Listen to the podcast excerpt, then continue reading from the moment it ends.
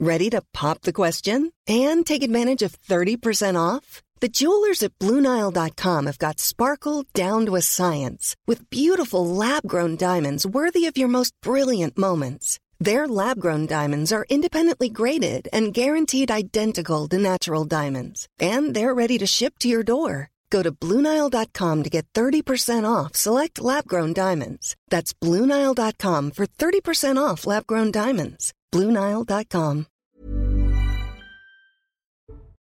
Bonsoir à tous et bonsoir à toutes. Bienvenue dans Punchline ce soir sur CNews. Pierre Palma ira bien en prison. La décision de la Cour d'appel est tombée ce matin. L'acteur, qui est encore hospitalisé après avoir fait un AVC, n'est pas encore en état d'être transféré à la maison d'arrêt de Fresnes, mais il est déjà surveillé par la pénitentiaire. On sera sur place dans cette édition à la fois à l'hôpital du Kremlin Bicêtre où il se trouve et à la maison d'arrêt de Fresnes avec nos envoyés spéciaux. Plusieurs questions bien sûr ce soir. Quand l'incarcération interviendra-t-elle?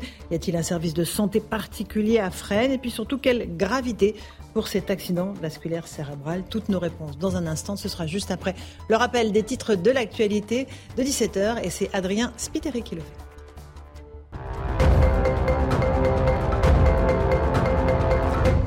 Tous les syndicats de la SNCF appellent à une grève reconductible et ce à partir du 7 mars prochain.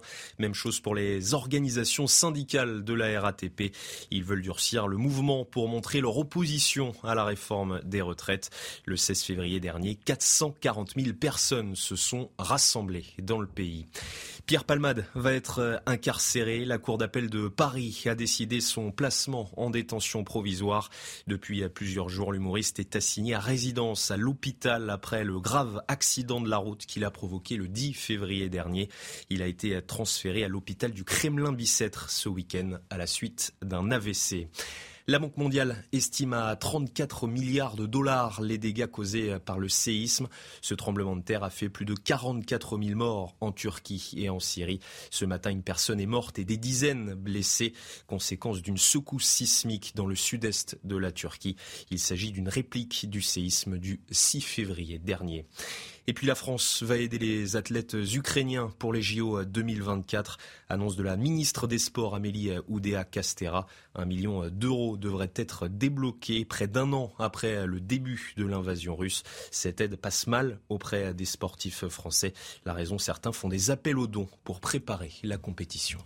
Merci beaucoup, Adrien Spiteri, pour ce rappel des titres de l'actualité. On est en plateau avec Louis de Ragnel, chef du service politique d'Europe 1. Bonsoir, Louis. Bonsoir, Laurence. Vous avez pris quelques vacances, vous avez bonne mine. Merci. Nous sommes avec François Pupponi, ancien député. Merci d'être avec Bonsoir, nous. Laurence. Un avocat, Pierre-Henri Bovis. Bonsoir à vous. Bonsoir. Euh, nous sommes avec euh, le docteur Lovenstein, William Lovenstein, président de SOS Addiction. Merci. Bonsoir. On va avoir besoin une fois de plus de votre expertise. Et Jean-Christophe Couvi, bonsoir, policier, Bonsoir. secrétaire national, unité SGP. On commence bien sûr tout de suite par l'affaire Pierre Palmade. La Cour d'appel euh, de Paris a donc annoncé ce matin le placement en détention provisoire de Pierre Palmade. Amaury Bocco, vous êtes avec nous du service police-justice de CNews. Pourquoi cette décision? Alors, euh, Laurence, on ne connaît pas précisément euh, la décision, mais on peut imaginer que plusieurs euh, motifs ont été invoqués par les juges, notamment le risque de réitération et la nécessité de, préserver les investigations en cours, euh, donc la tranquillité des- du travail des enquêteurs.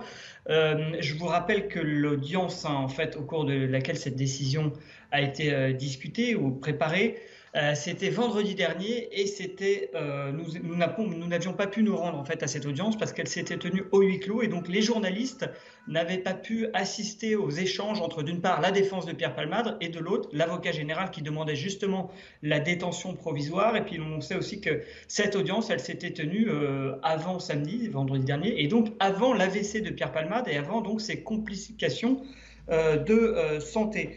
Euh, toujours est-il que euh, Pierre Palmade s'est donc vu attribuer aujourd'hui même, en début d'après-midi, un numéro d'écrou. Il est donc écroué, Pierre Palmade, même s'il reste pour le moment toujours à l'hôpital du Kremlin-Bicêtre à cause de son état de santé euh, qui est toujours euh, critique. Merci beaucoup, Amaury Bocco, pour ces précisions. Euh, Maître Bovis, ça, ça veut dire quoi? Qu'on peut être hospitalisé et en même temps euh, incarcéré? Ça veut surtout dire que l'audience est à huis clos, mais que l'opinion publique s'est faufilée en réalité dans la salle d'audience et euh, que les magistrats ont rendu, à mon sens, hein, ça n'engage que moi, mais une décision euh, euh, qui veut satisfaire, à mon avis, l'opinion publique et aussi satisfaire les victimes. Pour répondre directement à une justice d'exception, c'est ça ce que Je pense que c'est une justice d'exception, oui. Euh, pendant longtemps, on a indiqué que Pierre Palmade pourrait bénéficier d'un traitement de, faveur, parce que justement il n'allait pas en détention, etc. Moi, je pensais l'inverse plutôt, et que le procureur de la République voulait justement faire une, rendre une justice d'exception, et que Pierre Palmade, à mon avis, était la cible de, de certains magistrats, vraisemblablement, qui voulaient, à mon avis, montrer l'exemple. Surtout. Pour répondre à votre question, oui, il y a un service de santé, mais je tiens à rappeler quand même que la prison euh, de Fresnes euh, est une prison euh, qui présente des conditions de détention lamentables. L'État a été condamné. L'État a été condamné. Mm. la France a, été condamnée par le Conseil d'État à effectuer les travaux et la France elle-même ensuite été condamnée par la CEDH puisque la France n'avait pas entrepris les travaux nécessaires. Il faut savoir que les détenus dorment dans des cellules avec des punaises de lit, avec des cafards, il y a des rats dans les cellules. Enfin, c'est dans des conditions totalement ignobles. Mais il y a un service de, il y a un hôpital dans la, dans la maison d'arrêt de Fresnes. Il y a un hôpital, bon, qui collait. L'infirmerie. Oui, voilà, on va dire qu'il y a. Plus une infirmerie qu'un hôpital, d'accord. Une antenne médicale. Il y a une antenne, exactement. C'est un terme qui est plus juste. Voilà, c'est une antenne, c'est une antenne médicale. Euh, donc, ce qui est, ce qui est certain, c'est que euh, ces décisions interrogent et interpellent vraiment par rapport justement à l'état de santé de, de, de, Pierre Palmade, qui a été pendant une semaine quasi hospitalisé. Enfin, il a été hospitalisé, pas quasi d'ailleurs. Il a été hospitalisé. Il a subi un AVC ce week-end. Et donc, envoyer cet homme en détention n'était une décision que pour, à mon avis, satisfaire l'opinion publique. En tout cas, il n'est pas encore en détention. On rappelle qu'il est encore sur son lit d'hôpital au Kremlin-Bicêtre, mais que ce sont a priori des, agents de la pénitentiaire euh, qui vont surveiller sa porte. Mais il faut euh, rappeler, bien sûr, mais il faut rappeler en revanche que la, détention provisoire, c'est quand même l'exception de l'exception. Le principe, c'est la liberté. A avant la détention, vous avez mhm. quand même certains, euh, certains remparts à la détention, comme l'assignation à résidence. Mhm. C'est une décision. Euh, juste un petit mot, le docteur Lebenstein. Donc, il a, il a fait un périple hospitalier. il a commencé par être hospitalisé au Kremlin-Bicêtre. Ensuite, il est passé à Paul Brousse dans un service d'addictologie. Là, retour au Kremlin-Bicêtre à cause de, cet accident vasculaire cérébral. Tout ça, ce sont des conséquences de la, de la consommation euh, importante de, stupéfiants? Euh, L'AVC, ça peut en être? On va dire de façon multifactorielle. Mmh. C'est-à-dire, on sait à quel point la consommation de cocaïne peut favoriser les accidents vasculaires cérébraux. C'est la première cause d'accident vasculaire cérébral, par exemple, chez le sujet jeune. Même chose pour les infarctus. Hein.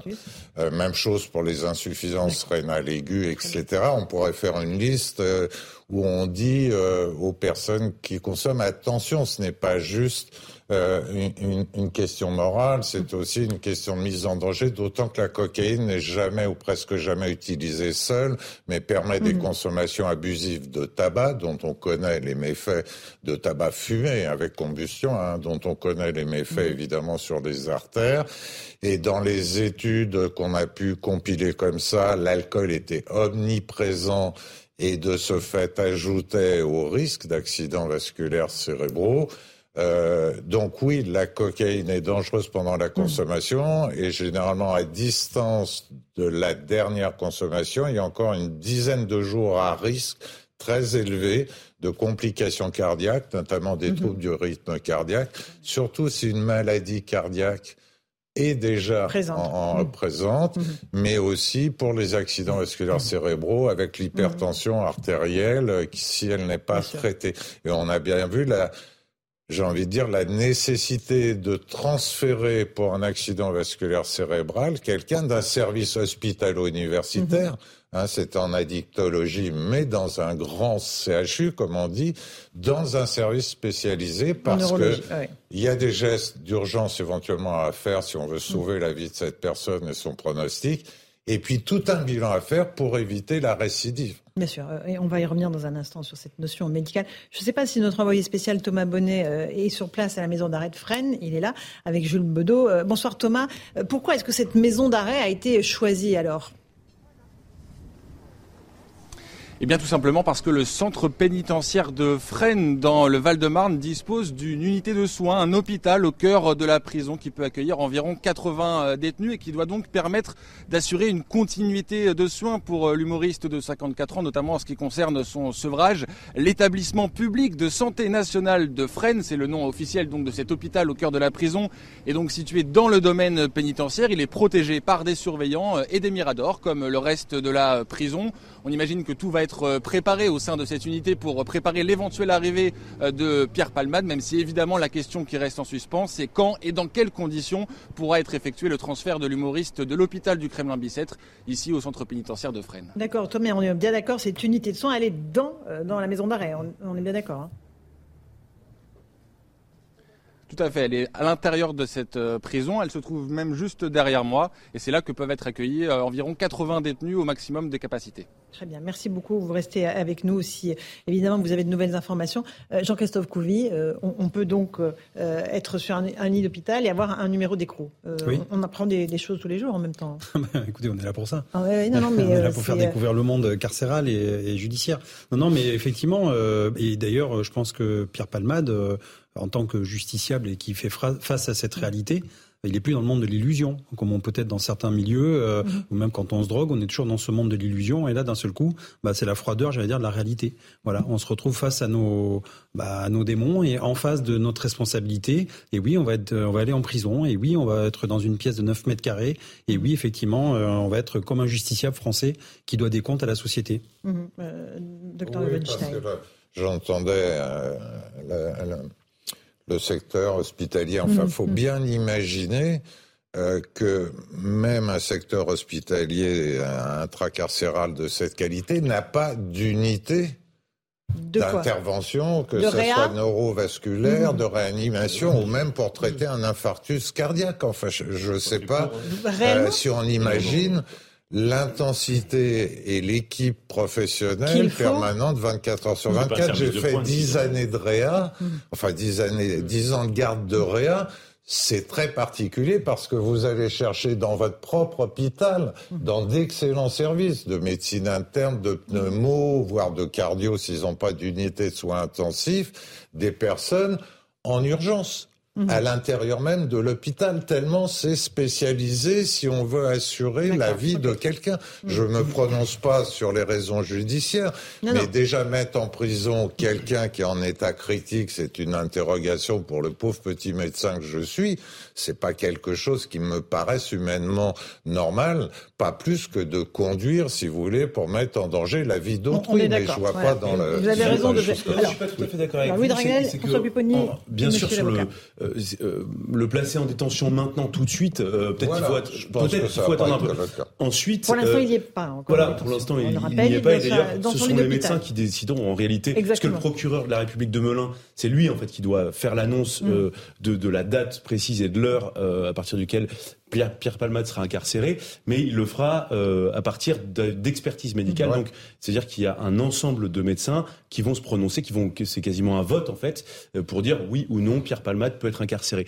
Ensuite, euh, ne, ne, ne, donnons pas l'impression aux téléspectateurs que euh, si on est malade, on peut pas être incarcéré. Il y a toutes les semaines, il y a des gens qui font des AVC en prison. Toutes les semaines, il y a des gens qui sont qui sont malades en prison. Non, mais là c'est l'inverse, c'est quand on est à l'hôpital en prison. oui, pas en prison voilà, qui ont le malheur de faire des AVC en mmh. prison, ou comme je vous le disais, même dans des services gens qui de l'hôpital, ils seront moins bien mais pris en Il y a des gens qui sont condamnés à des peines de prison ferme, euh, qui au moment du jugement euh, sont sont pas forcément en état, hein, euh, sont parfois brancardés et vont quand même en détention puisque la justice est passée. Mmh. Et, et, donc ça c'est quand même très important. Faut, faut pas donner l'impression que. mais, là, la justice n'est pas passée. Comment La justice non, n'est pas, pas passée. Pardon. Mais, mais en tout cas, il y a une décision de justice qui est, placée en détention provisoire. Ça, ça pour le coup, pas tous en même temps, les garçons. d'histoire.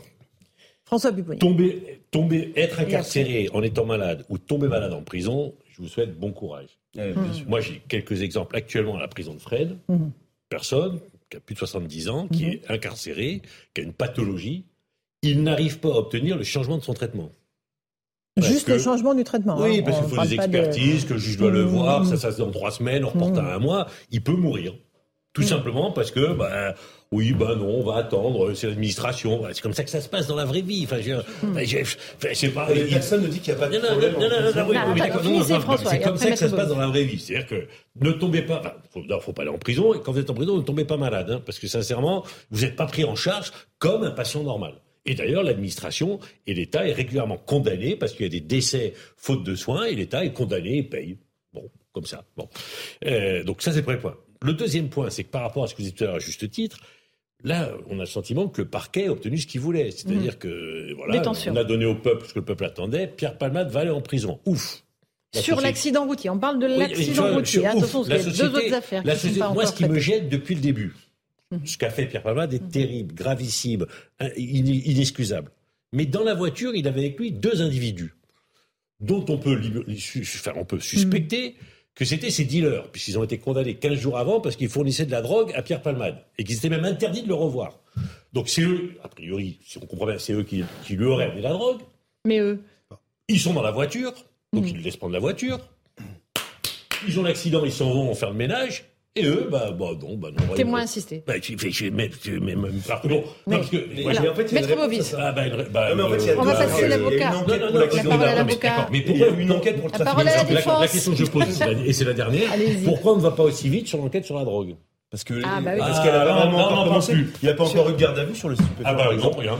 Et, bah rien. Bah non. Bah oui. Mais, les deux autres, on va très vite. Mais non, mais, oui, mais, oui, mais regardez, qu'est-ce que vous, je vous pose la question. Qu'est-ce que vous auriez dit vous si, non, parce que, parce que du coup, regardez, au début, première garde à vue, Pierre Palmade est entendu par des policiers. Ensuite, ce sont les gendarmes qui font l'enquête sur les stupéfiants. On aurait enchaîné 48 heures de garde à vue par la police, avec ensuite 48 heures de garde à vue par la gendarmerie. On ignore complètement sur les deux personnes, mais en revanche, là où je suis pas d'accord avec vous, c'est quand vous dites qu'il est confronté à la justice comme n'importe quel justiciable, c'est faux, puisque la plupart des dossiers d'accidents routiers les personnes qui sont en instruction ne vont pas en détention provisoire. Ils sont tous placés sur bracelet électronique, à la rigueur, assigné à résidence. Et encore, pas tous. Et encore, pas tous. Mais lorsque de toute manière vous êtes assigné à résidence ou bracelet électronique, mm. il n'y a pas de risque de réitération. Donc en plus, la motivation de la Cour d'appel pour éviter la réitération me semble comme très bancale. La seule, le seul motif qui aurait pu être avancé, c'est le trouble exceptionnel à l'ordre public, qui, ne qui, ne pouvait pas être retenu puisqu'on n'est pas en matière de crime. Mm. Donc juridiquement, en tout cas tous les juristes qui ont pu euh, avoir connaissance de cette, de cette information, Sont,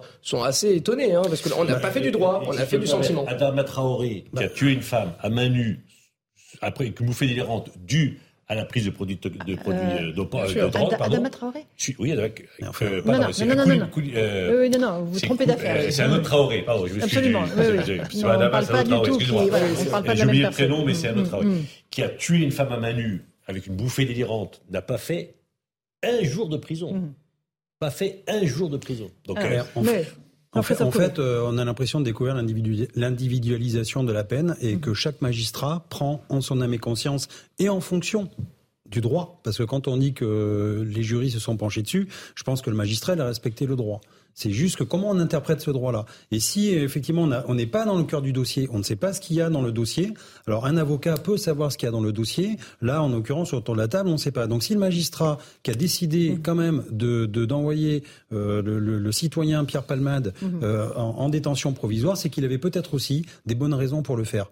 Et ça, je, on peut pas le, le, reprocher. Alors on peut effectivement parler de la moralité, parler de la pression de, de, de, de l'opinion publique, etc. Peut-être peut-être que ça a penché dans la balance, et mm. peut-être pas. Parce qu'effectivement, il y a des affaires en cours et on ne sait pas pourquoi. Et quelqu'un qui a déjà eu des alertes et qui continue justement à prendre un véhicule et qui, euh, j'allais dire, euh, qui, qui, commet ce qu'il a, ce qu'il a commis, ah ben peut-être que justement, mm. il faut aussi protéger la société. Oui, mais Avoir un bracelet électronique, non, mais, un bracelet à l'hôpital. Non, mais vous pouvez sortir la journée. Hein. Assigné à ah, bah, ah, vous sortez pas de l'hôpital. Hein. Ah, vous pouvez pas sortir de l'hôpital. Ah, ben, non, mais après, une fois qu'il est sorti de l'hôpital, il va chez lui. Il va aller acheter sa baguette de pain comment? Avec des Deliveroo. Non, mais, Donc il va prendre la voiture et il va, mais vous savez, Non, mais là, là, vous faites de la mauvaise foi. Vous savez ah très bien comment fonctionnent les bracelets électroniques. Ah bah il, bip, ah, il bip au mètre que vous, ah, dans lequel vous dépassez votre. votre mais il y a des heures de sortie. Il y a des heures de sortie. Ah ben, ça peut être élargi et il bip surtout quand vous réintégrez pas votre votre domicile le soir pour dormir. Ça dépend après effectivement du contrat qu'il y a entre le magistrat et le prévenu. Et il y a des heures de sortie, excusez-moi. Mais bien sûr, oui, oui, non, c'est pour ça. Mais la preuve, il y a plein, il y a, autorisé à sortir de 14h à 16h. récidivistes qui commettent des mm. crimes et des délits et qui ont un bracelet électronique. Hein, ça les empêche pas. mais on prend l'exemple du fils Aleno. Mm. Oui. Tué par un multirécidiviste, mm. sans permis, voiture volée sous l'emprise d'alcool. Il a fait 7 mois. Il a fait 7 mois. Et c'était Kobili Traoré. C'est Kobili Traoré, voilà, tout à fait. il, a pris 7 mois. Voilà. Donc il y a un moment. Attention, qu'il n'y ait pas d'ambiguïté. Moi, je suis pas là pour défendre Pierre Palmade. Encore une fois, ça dépendra. Mais le sentiment que des magistrats ont pris la décision, compte tenu de son état de santé, de le garder sous contrôle judiciaire au tribunal, euh, à l'hôpital, pardon, avec bracelet. La pression du parquet. Mais pas question, pas question, faut y aller, faut y aller. Et les juges qui disent OK, on y va. Entre temps, il a un AVC ça donne un peu le sentiment que non seulement les personnes connues ne sont pas protégées, mais ne sont pas considérées tout à fait comme des justiciables comme les autres. Ah, il y en a pourtant sur les réseaux sociaux ce week-end qui remettaient en cause même la réalité de l'AVC. Oui, bah oui. Voilà, oui, après, euh, il y a au Kremlin Bicêtre, alors il euh, faut expliquer que ça n'a rien à voir avec la guerre en Ukraine. Non, parce que certains, euh, le Kremlin, ça y est, oui, oui, vrai, on, vrai. prend nos devants Le complotisme n'a pas dit. Docteur, vous avez raison de le dire. On voit émerger depuis une dizaine d'années, pardonnez-moi de faire un pas de côté, mais je crois que c'est aussi une des raisons pour lesquelles on demande une grande cause nationale pour euh, évoquer tout ce que remue la question de la santé des addictions. C'est cette intersection de plus en plus euh, importante entre les neurosciences et la justice. C'est-à-dire, qu'est-ce qui définit en fait, pas simplement par une expertise encore clinique et un peu de neuroimagerie, l'altération ou l'abolition du discernement, voire plus que je pense j'appellerais de façon profane la responsabilité. Et je trouve que ces travaux-là, eux aussi, ont besoin d'un petit coup de pouce parce que J'imagine qu'au XXIe siècle, les expertises vont se multiplier à votre demande et de, de façon tout à fait légitime et que pour définir avec les drogues actuelles l'état de responsabilité en, sous le langue judiciaire, ça nécessite quand même de sacrés travaux préalables là aussi. Docteur, vous êtes spécialiste en addictologie, donc vous connaissez toutes ces drogues. On parle beaucoup de la 3-MMC. Qu'est-ce que c'est que cette drogue par rapport à la cocaïne, l'héroïne, les drogues, je dirais, classiques, euh, entre guillemets le, la cocaïne un peu avec les amphétamines peut-être mhm. des années 50 60 pour les sportifs peut-être vous souvenez-vous de la mort de Tom Simpson sur les pentes du Ventoux je crois mhm. qui s'écroule absolument et arrêt cardiaque donc c'est une classe amphétamine, cocaïne euh, et maintenant catinone, dont la 3-MMC. Mm euh, catinone, qui ça a un effet. Euh, voilà, qui sont des neuroexcitants, c'est-à-dire que ça enlève le signal de fatigue, ça mm. permet de faire ces marathons sprint dont les personnes usagères sortent épuisées avec tous les troubles cardiaques, neurologiques qu'on peut imaginer. Donc la 3-MMC, c'est la version moderne, encore plus efficace et encore plus dangereux parce que le, et moins cher en plus, en retard. Et donc c'est ça aussi face auquel on mm. doit faire face, c'est-à-dire que quand on vous dit bah, la cocaïne, c'est un peu le dinosaure de l'histoire et mm. qu'on n'arrive déjà pas à la traiter correctement ou du moins autant qu'on voudrait qu'on a pu le faire mm. pour l'héroïne, on voit les défis et là aussi dans Grande Cause nationale, la nécessité des budgets recherche nationaux et internationaux que ça suppose et qui ne sont pas encore au rendez-vous aujourd'hui. Une question concernant Pierre Palmade. Est-ce que là, on peut estimer que son sevrage est terminé? Alors au sens, vraiment euh, physique du terme. du terme. Alors euh, physique, si on peut euh, différencier physique et psychologique dans les sevrages, les conséquences physiques sont terminées en une dizaine, quinzaine de jours maximum pas forcément les risques de l'arrêt d'une consommation. C'est un peu complexe. Quant au les risques de l'arrêt Il y a plus de risques à arrêter que de continuer Eh ben, parfois, ça peut surprendre. Oui, on ne rappelle pas assez, j'en profite, pardonnez-moi, qu'il y a deux sevrages qui peuvent tuer. Le sevrage de l'alcool, quand il n'est pas médicalement assisté, c'est pas ah simplement voir des éléphants roses, c'est faire éventuellement des états de mal épileptiques et des maladies neurologiques très graves, même si elles ont un nom charmant, Korsakov, Gaillet-Wernicke, avec des personnes qui, si elles ne meurent pas, sont handicapées à vie comme des jeunes Alzheimer. Et le sevrage des benzodiazépines, des tranquillisants, que ça soit, ça soit pardon, chez une personne âgée ou chez quelqu'un de jeune, qui pense entraîner un état de mal épileptique, c'est-à-dire des convulsions à répétition et la mort brutale du sujet. Donc oui, deux sevrages tuent, pas ceux de la cocaïne directement, ni de l'héroïne, pas ceux qu'on croit en quelque sorte. Mais là aussi, il y a une information qui est vraiment nécessaire. Mais néanmoins, il était dans un service d'addictologie. Mais il était dans un service d'addictologie. Et, et, et, là, c'est vous dire la difficulté de prévenir un certain nombre de complications, dont les accidents vasculaires cérébraux, chez quelqu'un comme beaucoup, beaucoup d'usagers, qui est polyconsommateur, c'est-à-dire le, des années de tabac. La cocaïne va entraîner, et la 3-MMC et d'autres, une appétence tabagique où quatre paquets vont être consommés dans la nuit. L'alcool, là où quelqu'un serait dans le coma avec une demi-bouteille de vodka, va tenir, entre guillemets, deux bouteilles de vodka parce que la cocaïne et l'alcool font une grosse molécule qui, quelque part, est mieux tolérée dans le cerveau, passe plus doucement cette barrière cérébrale. on se détruit de l'intérieur. Mais, mais c'est quand je parle de marathon sprint, c'est parce que j'ai pas trouvé meilleure expression, vous voyez, mm. parce que je m'imagine le marathonien là aussi qui s'écroule à l'arrivée tellement c'est épuisant. Alors vous imaginez bien au sprint que ça doit être. C'est une épreuve physique. J'ai des patients qui ont eu l'intelligence en quelque sorte parfois de se photographier quand ils étaient au cinquième jour, sixième jour de leur consommation, ce qui arrive dans des épisodes mm-hmm. de chemsec et surtout avec la méthamphétamine ils avaient perdu 8 kilos, 10 kilos. Et vous avez des images de zombies qui valent la série, euh, je crois que c'était Breaking Bad. Euh, et là, c'est trois jours, hein, je crois. Et, là, de ce qui dit... Walking Dead. Voilà. Breaking Bad, c'est Mais ça a une répercussion physique terrible ah, et sur fond, parce qu'oublions pas que les accidents vasculaires cérébraux, pour tout le monde, c'est 40 000 morts par an. Je m'en souviens parce que l'alcool, c'est 41 000 morts par an. Mm. Donc euh, c'est, je le mémorise comme ça, 40 000 morts par an et 150 000 cas par an. Et essentiellement quoi? Le tabac, mm-hmm. pour qui on ne propose toujours pas dans notre pays de substitution comme le vapotage, où on sait qu'il y a 95% de risque en moins.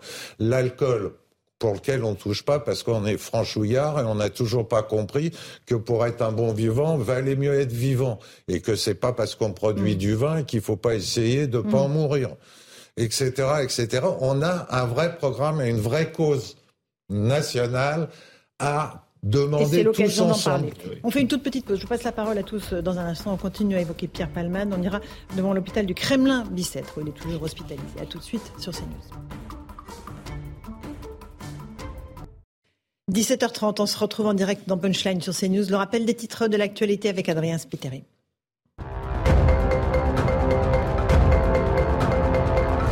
Une quinzaine de militants écologistes ont aspergé les façades de Bercy cet après-midi. Ils demandent l'annulation de la dette des pays du Sud. Vêtus de combinaisons rouges, ces membres de l'ONG Attaque se sont enchaînés au ministère de l'économie. Détenus rappelant la série Netflix Casa des Papels, ils ont été délogés par la police. Recep Tayyip Erdogan présente ses excuses. Le président turc demande pardon pour des retards dans l'arrivée des secours à Adiaman. La province est l'une des plus touchées par le séisme dévastateur du 6 février dernier. Le tremblement de terre a fait plus de 44 000 morts en Turquie et en Syrie. Et et Bruxelles trouvent un accord sur l'Irlande du Nord. Il prévoit de réduire les contrôles douaniers sur les marchandises de Grande-Bretagne arrivant dans le pays. Rishi Sunak et Ursula von der Leyen sont réunis à Windsor cet après-midi. Le Premier ministre britannique et la présidente de la Commission européenne ont tenu une conférence de presse commune. Merci Adrien Spiteri pour ce rappel des titres de l'actualité. On évoque toujours l'affaire Pierre Palmade puisque la Cour d'appel de Paris a décidé ce matin son placement en détention provisoire. Jeanne Cancard et Alexandre Distel sont nos envoyés spéciaux devant l'hôpital du Kremlin-Bicêtre où il se trouve toujours. Bonsoir à tous les deux. Il sera donc incarcéré euh, à la prison de Fresnes, mais on ne sait pas quand. Euh, pourquoi cette décision, Jeanne?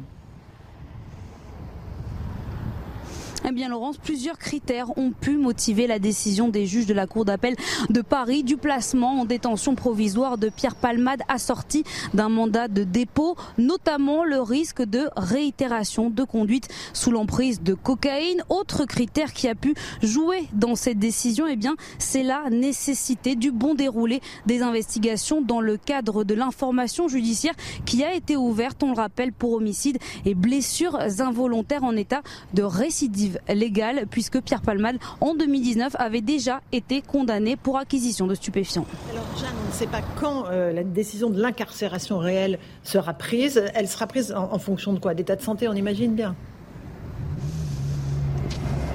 Exactement, Laurence Pierre Palmade qui est toujours en ce moment hospitalisé ici à l'hôpital du Kremlin Bicêtre. Il est admis en ce moment au service de neurologie vasculaire depuis son AVC survenu euh, samedi dernier. Pierre Palmade, dont désormais la chambre n'est plus gardée par une simple patrouille de police, mais maintenant par des agents de la pénitentiaire, puisque désormais, eh bien, l'humoriste âgé de 54 ans est considéré comme un détenu. Donc cette surveillance, elle sera en place jusqu'à l'incarcération de l'individu. Mais la question qui reste en suspens, évidemment, eh bien, c'est quand, quand Pierre Palmade sera-t-il incarcéré? Ça, ça dépend évidemment du feu vert de ces médecins qui devront dire au procureur de Melun quand l'état de santé de Pierre Palmade sera compatible avec une incarcération. Merci beaucoup Jeanne Cancard, Alexandre Distel au Kremlin Bicêtre, euh, Jean-Christophe Couy, policier. Ça veut dire qu'il est à l'hôpital, mais que la détention provisoire a déjà commencé. Ah bah Donc là, il a déjà un numéro d'écrou et il est considéré comme un détenu. Oui, tout à fait. Donc il est à l'hôpital et puis il y, a, des soins, donc c'est normal qu'il soit observé. Et puis, euh,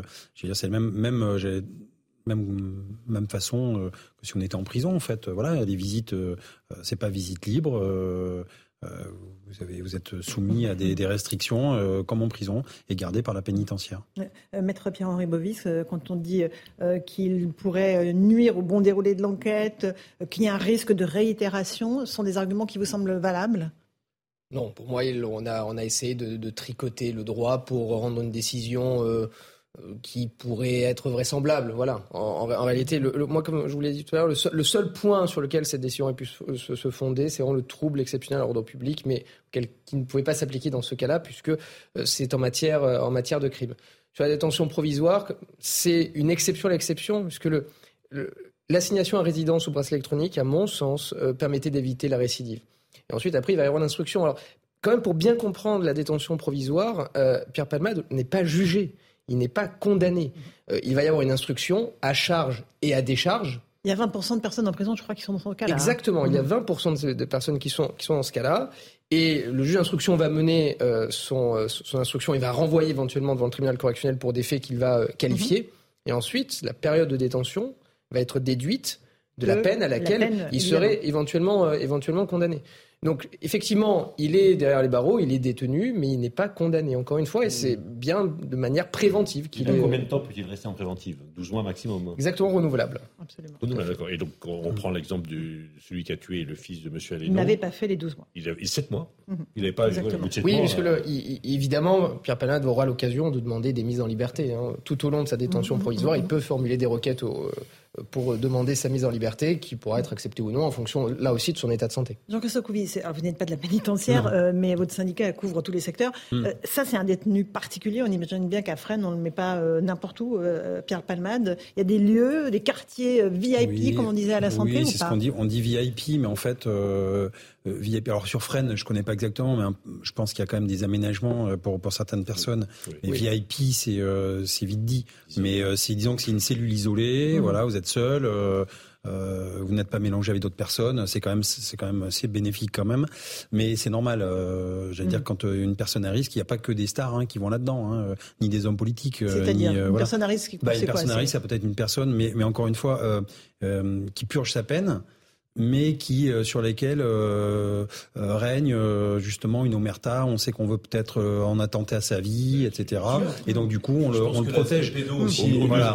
Pédo, alors, suspicion de pédophilie connue, visant Pierre Palmade, des, des violeurs, des pédophiles, mais après il y a d'autres prisons maintenant qui sont créées où ces personnes un peu particulières mmh. sont mises aussi pour, pour pour leur protection. Encore une fois, on en parlait tout à l'heure, mais c'est vrai que l'État est responsable aussi de, de, la sécurité, des détenus. donc très important parce que sur le risque de pédopornographie, c'est euh, l'un des, l'une des raisons pour lesquelles des détenus euh, sont le plus euh, agressés hein, dans, dans, dans, les, les viols aussi, les viols. Les, les, viols, exactement, viols, pédopornographie, ce sont vraiment les. les...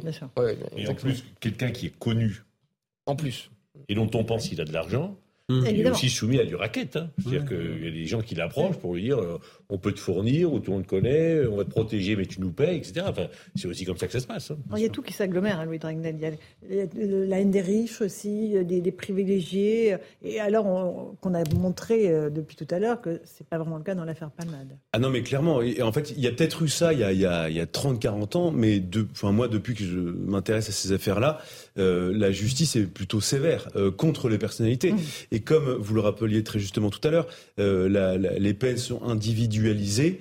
Euh, eh bien, dans le, au moment où la peine est prononcée, euh, est pris en compte le fait que la personne est connue, a de l'influence, et souvent en fait parce qu'elles ont de l'influence, typiquement Pierre Palmade, on va lui reprocher encore plus euh, d'avoir euh, montré un mauvais exemple. Et donc c'est une des raisons pour lesquelles effectivement mhm. Pierre Palmade est, est, beaucoup plus durement condamné euh, que euh, n'importe quel autre. il n'est pas encore condamné. Non, mais pas, pas, condamné, excuse-moi. À un traitement, mmh. euh, le placement en détention provisoire, mmh. on l'a un peu rappelé tout à l'heure, mais, mais c'est vrai que pour un accident de la route provoqué par, on, on, le suppose pour l'instant parce qu'on n'en est pas certain, mais le, le, enfin le, on sait qu'il a consommé de la cocaïne, mais et, des drogues avant l'accident, mais mais tout ça est encore en, train d'être ah oui, analysé. Est en cours. Et, et, et donc c'est un homicide involontaire, et, c'est vrai que, enfin vous, non mais vous, non mais vous, non non non, on sait même pas. Et, puis vous regardez, je sais pas, il y a des, il y a des faits divers euh, partout en France sur des, des, hmm. homicides pour le coup volontaires ou des meurtres, des assassinats.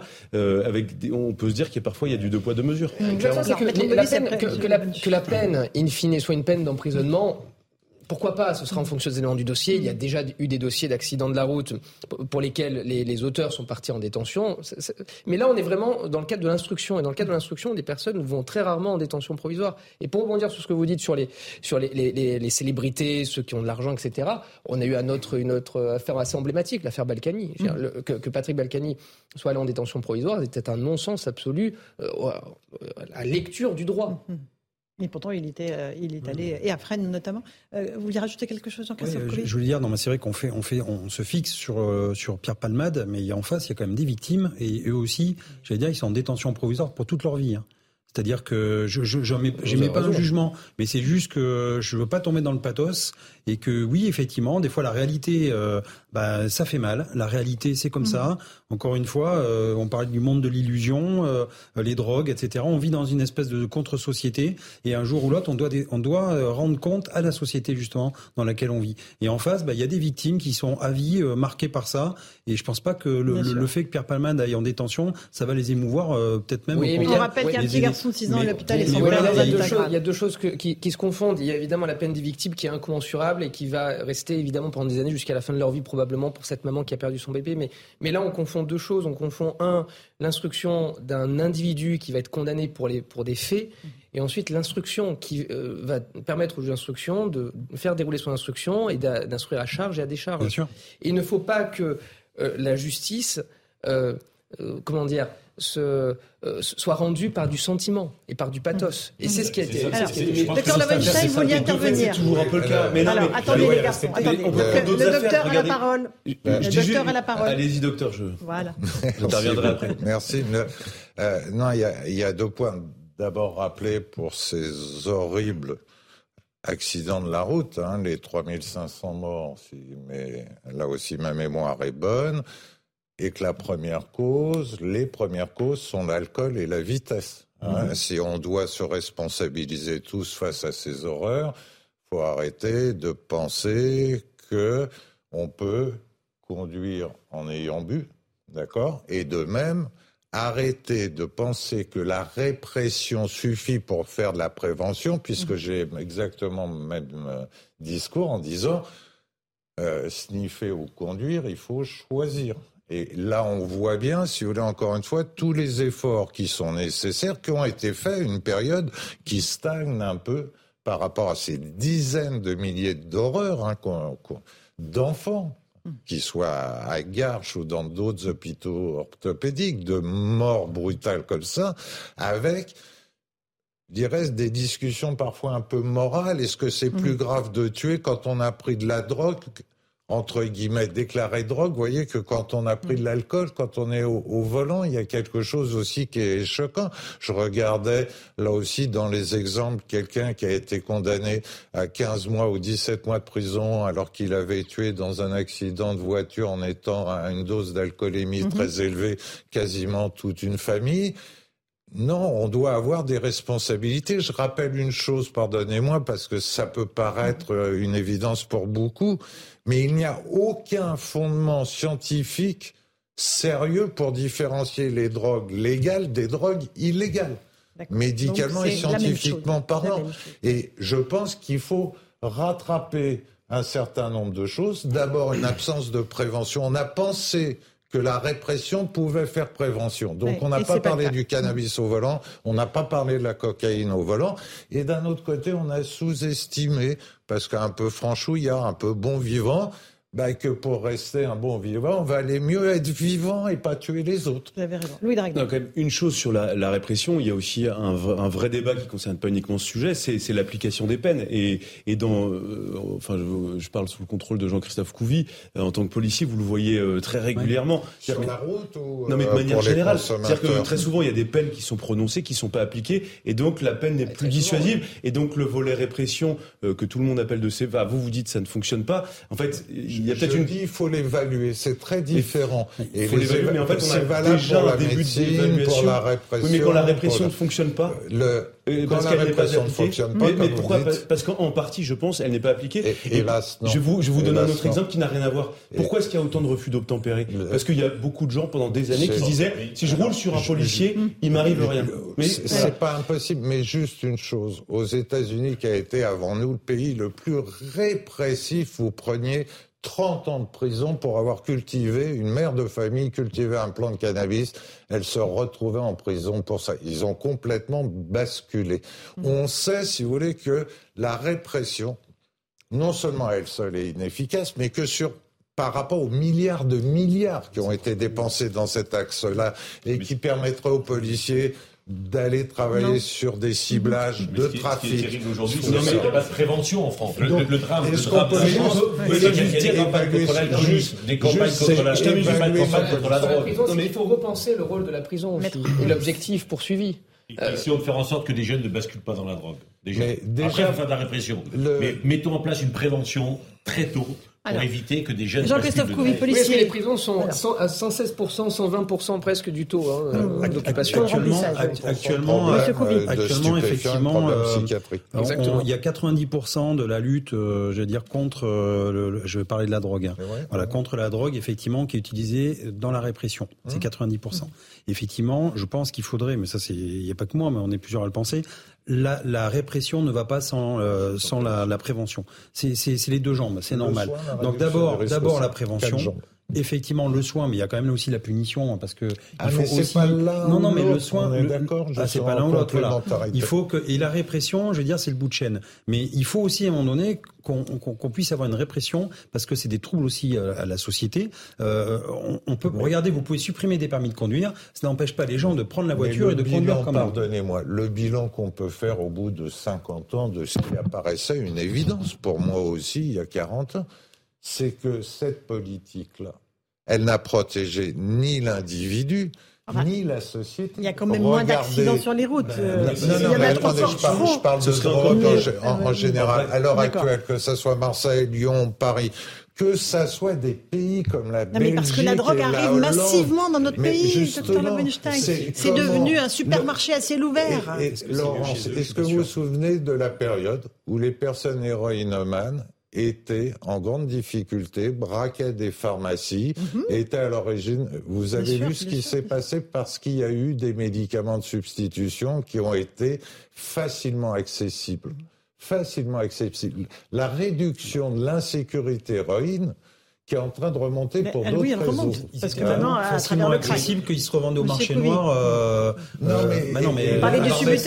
J'en ai, j'en ai, la question, c'est comment, comment on s'y par rapport à la, à la, répression qu'il faut mettre en œuvre. Évaluation. Comment on fait en œuvre, on met en œuvre une vraie politique de prévention, d'explication, de pédagogie. Enfin, globalement, l'affaire Palmade a permis aussi, mais c'est d'expliquer, euh, on a des bons. Et, et pourquoi on ne le fait pas à l'école? Pourquoi le ministre de la Santé ne parle pas? Pourquoi le, directeur de la MILT, la fameuse mission interministérielle, n'est plus là Tout ça est absent. Or, c'est eux qui doivent maintenant. Culturellement, en France, ah il, y a, eu très très peu de choses là-dessus. Parce qu'on s'est focalisé sur l'alcool. Mais non, mais on s'est focalisé. Il faut peut-être. C'était les campagnes sur Sam, c'était le tabac, avec l'augmentation du prix du tabac. Mais sur les. Mais en fait, dans la mesure où le tabac et l'alcool sont des produits légaux, euh, l'État s'autorisait à le faire et ne s'autorisait pas à le faire sur des produits qui sont illégaux et illicites. Non, mais, bah, sans doute. La, la, limite répression, comme c'était interdit, on n'en parle pas. Bien sûr. Si vous êtes défoncé, prenez pas le volant. Alors, pour en revenir juste à l'affaire Palmade avec vous, euh, Maître Bobis,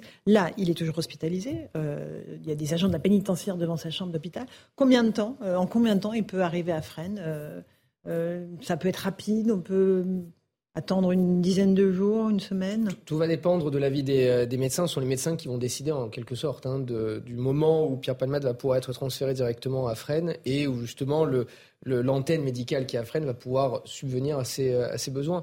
Et euh, je, tiens quand même à rappeler que cette antenne médicale peut accueillir, et c'est votre journaliste qui le disait tout à l'heure, à peu près 80 personnes. Mhm. Euh, il y a plus de 2000 détenus hein, à Fresnes. Hein. Mhm. Euh, donc je vous laisse faire le, ratio, mais évidemment c'est un, un, ratio qui est complètement surréaliste. Et quand bien même Pierre Palmade irait en détention rapidement, il pourrait être retransféré à l'hôpital pour d'autres raisons médicales, puisque justement cette antenne ne pourrait pas suffire à garantir son état de santé. Alors on ne sait pas en plus la gravité de cet AVC, accident vasculaire cérébral on ne sait pas voilà, dans, quel état réel il se trouve, parce qu'il y a différents degrés hein, dans, euh, dans, les, dans les AVC, mais il y a un risque de séquelles important avec un trouble cognitif, c'est ça, il y a docteur? un risque de récidive, c'est-à-dire tant que la cause d'un accident vasculaire cérébral n'est pas clairement établie.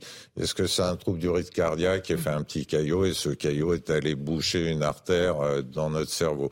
Est-ce que c'est une plaque d'athérome dans les carottes qui s'est détachée? Mhm. euh, Je ne vais pas vous embêter avec d'autres causes, hein, clairement, mais je veux dire qu'il y a un risque de récidive avec des séquelles peut-être encore plus importantes. On parle de lésions cérébrales, c'est-à-dire mhm. de personnes qui, comme notre euh, très bon et très génial Jean-Paul Belmondo, a eu dix années de sa vie avec un handicap extraordinairement sévère.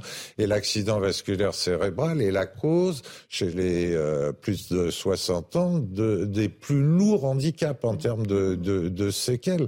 Donc, euh, je dirais qu'il y a un bilan à faire. Bien entendu, déjà des troubles qui ont été entraînés par cet accident ischémique, transitoire ou pas, des troubles précédents. Parce que quand on fait une IRM ou un scanner à un consommateur habituel de cocaïne, on va voir qu'il a déjà fait éventuellement quelques mhm. accidents ischémiques euh, transitoires. Et puis, il y a peut-être une hypertension artérielle à traiter, mhm. il y a peut-être une maladie du cœur à traiter.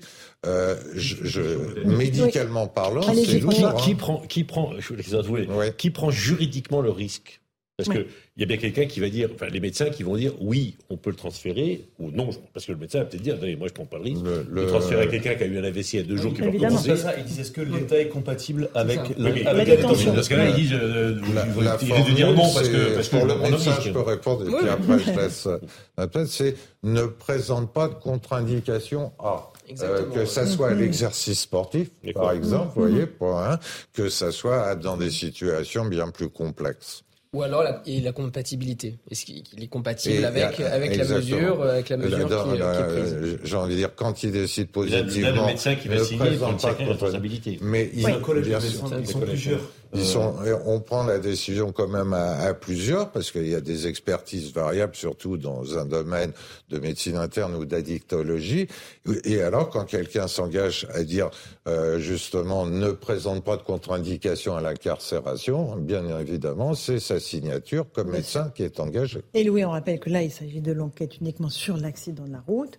Il y a deux autres enquêtes en cours sur euh, la détention de stupéfiants et sur euh, la, détention d'images de pédos. Alors la détention qui reste à prouver parce que pour l'instant la consommation. C'est une personne en tout cas qui a apporté qui a apporté euh, aux policiers euh, des images de Pierre Palmade qui serait en train de regarder des images de pédopornographie. Donc ensuite, Pierre Palmade va devoir s'expliquer là-dessus. Ce qui va juste être simplement être compliqué quand même dans les prochains jours pour Pierre Palmade, et vous venez de l'expliquer un petit peu, c'est que déjà Pierre Palmade ne se souvient pas très très bien euh, des circonstances de l'accident de, la route à l'occasion de sa garde à vue. Euh, les policiers ont eu beaucoup de mal quand même à essayer de récupérer. Ils ne l'ont interrogé que pendant la garde à vue, on est d'accord. Hein. Absolument. Depuis, il n'a pas été interrogé. Non. Euh, donc ils ont, les, les, policiers ont eu la plus grande difficulté à essayer de, de, rappeler quelques souvenirs à Pierre Palmade. Et si en plus euh, il fait un AVC et qu'il y a mm. peut-être des altérations de la mémoire, euh, ça va peut-être pas servir l'enquête, ça va peut-être être très compliqué. Et euh, il est tout à fait possible que euh, Pierre Palma ne retrouve pas euh, des, capacités en fait à se souvenir de ce qui s'est produit à la fois au moment de l'accident et puis dans les 48-72 heures qui ont précédé l'accident. Allez, affaire à suivre. Merci beaucoup, docteur Lovenstein. Merci, Maître Bovis. Merci, Jean-Christophe Couvier. On se retrouve dans un instant. Et merci, François Pupponi. Mais je crois que vous restez avec nous en deuxième heure. Dans un instant, on se retrouve dans Punchline sur CNews et sur Europe 1. On revient sur l'affaire Pierre Palman, évidemment, avec cette décision d'incarcération prise par la Cour d'appel. À tout de suite. Bonsoir à tous et bonsoir à toutes. Bienvenue dans Punchline ce soir sur CNews et sur Europe 1. Pierre Palmade sera bien incarcéré à la maison d'arrêt de Fresnes. Ainsi, on a décidé la cour d'appel. La question c'est quand? Puisque l'acteur a fait un accident vasculaire cérébral samedi soir. Ce sont les médecins qui décideront donc du moment de son transfert, mais d'ores et déjà des agents de la pénitentiaire euh, vont surveiller sa chambre d'hôpital. On fait un point complet sur cette affaire dans un instant.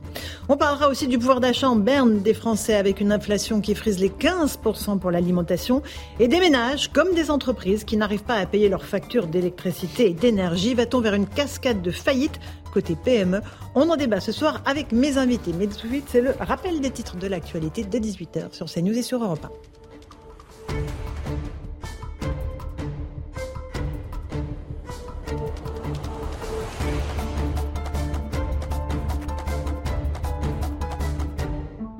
18h sur Europe 1 et sur CNews. Bienvenue si vous nous rejoignez à l'instant. La contestation contre la réforme des retraites. Tous les syndicats de la SNCF appellent à une grève reconductible et ce à partir du 7 mars.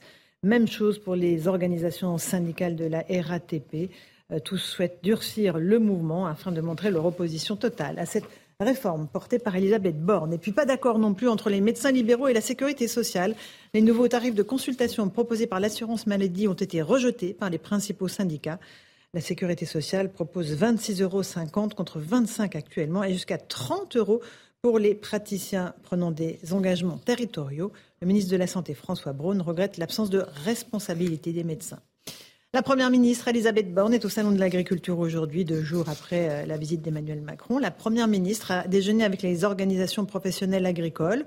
Au menu des discussions, la sécheresse historique sur tout le territoire français. Écoutez-la. Je ne peux pas vous dire ce qui va se passer dans les prochaines semaines. Simplement, on souhaite vraiment anticiper, ne pas gâcher, gaspiller de l'eau aujourd'hui dont on aura besoin demain. Et c'est le sens de la mobilisation des préfets. Et puis plus globalement, bah, tout ça nous montre l'importance d'avoir un plan global pour euh, réduire euh, les fuites dans les réseaux, pour que chacun s'engage dans des démarches de sobriété. Et c'est l'ensemble de ces éléments que je présenterai au cours du mois de mars. Et puis Marine Le Pen devait également se rendre au Salon de l'agriculture ce mercredi. La présidente de, l'ancienne présidente du Rassemblement national à l'Assemblée a annulé sa visite. Une blessure à la jambe empêche de faire le déplacement. Et puis Londres et Bruxelles trouvent un accord sur l'Irlande du Nord. Ils prévoient de réduire les contrôles douaniers sur les marchandises de Grande-Bretagne arrivant dans le pays. Rishi Sunak et Ursula von der Leyen sont réunis à Windsor le Premier ministre britannique et la présidente de la Commission européenne saluent cette décision. Voilà, 18h, pratiquement deux minutes, on se retrouve euh, dans Punchline sur CNews et sur Europe 1 avec Louis de Ragnel, chef du service politique d'Europe 1. Bonsoir Louis. Bonsoir Laurence. François Pupponi, ancien député, merci d'être là. Bonsoir Laurence. Nous sommes avec Nicolas Meillan, ingénieur et expert en énergie. Bonsoir, Laurence. On va parler dans un instant de toutes vos problématiques, ainsi qu'avec Loïc Leflop-Prigent. Bonsoir, merci Bonsoir. ancien président de GDF. Et Marc Toiti, économiste. Bonsoir, Laurence. Pouvoir d'achat, énergie, électricité, euh, facture, inflation, c'est au menu. Beaucoup de choses, absolument. euh, mais avant cela, on va évoquer euh, l'information du jour. C'est décision de la Cour d'appel de Paris qui a annoncé euh, ce matin le placement en détention provisoire de Pierre Palmade. Il sera placé dans un établissement pénitentiaire adapté. On va rejoindre tout de suite euh, notre envoyé spécial, euh, peut-être sur place Thomas Bonnet et Jules Bedeau. Bonsoir à tous les deux. C'est la maison d'arrêt de Fresnes, a priori, qui a été choisie. Est-ce qu'il peut, y a des raisons valables pour cette hospitalisation à Fresnes, Thomas?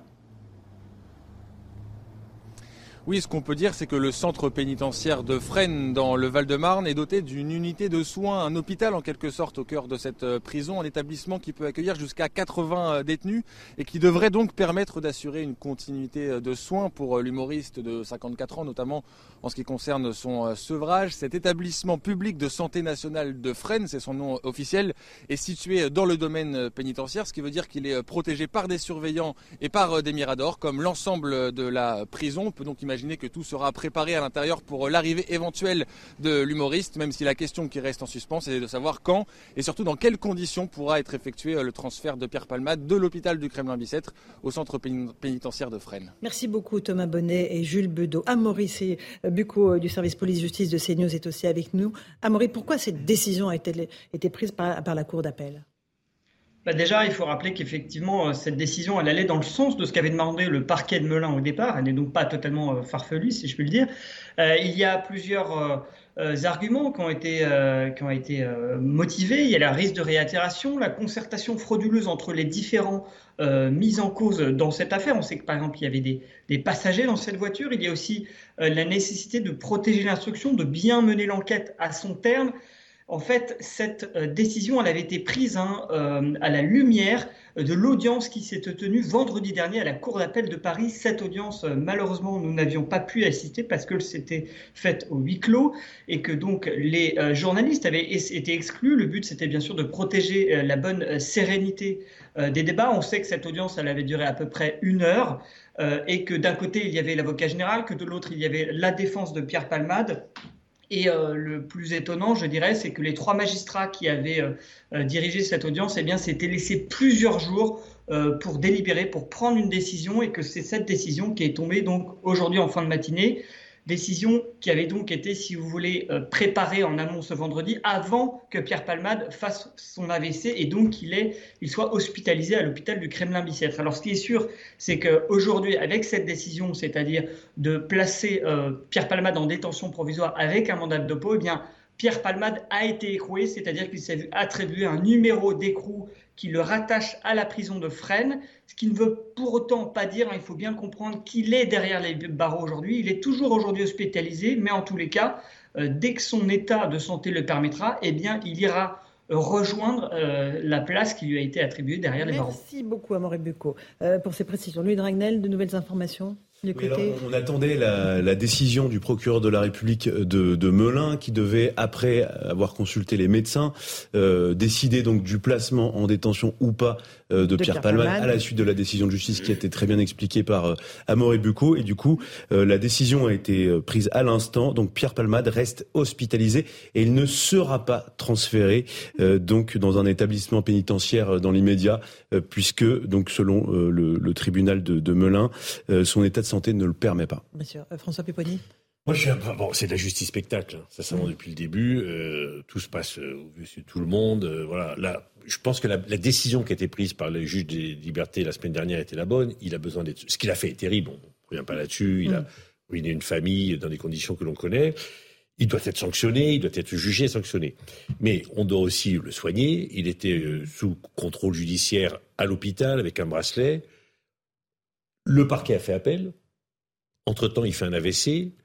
Le juge en appel dit bah oui, il faut l'incarcérer pour que le parquet dise bah non, il n'est pas en état d'être incarcéré, donc on n'est pas. Le, vrai problème, c'est que les gens n'y comprennent plus rien. C'est-à-dire mm. qu'à la fois le parquet demande qu'il faut et puis après le juge dit au parquet, bah écoutez, maintenant prenez votre décision. Et le parquet dit ah bah non, euh, c'est pas le moment. donc euh, mm. voilà, je pense qu'il vaut mieux laisser Pierre Palmade se soigner mm. sous contrôle. On va partir à l'hôpital. Et puis une fois qu'il aura été soigné, bah, il y aura un jugement. Et s'il doit aller en prison, il ira en prison.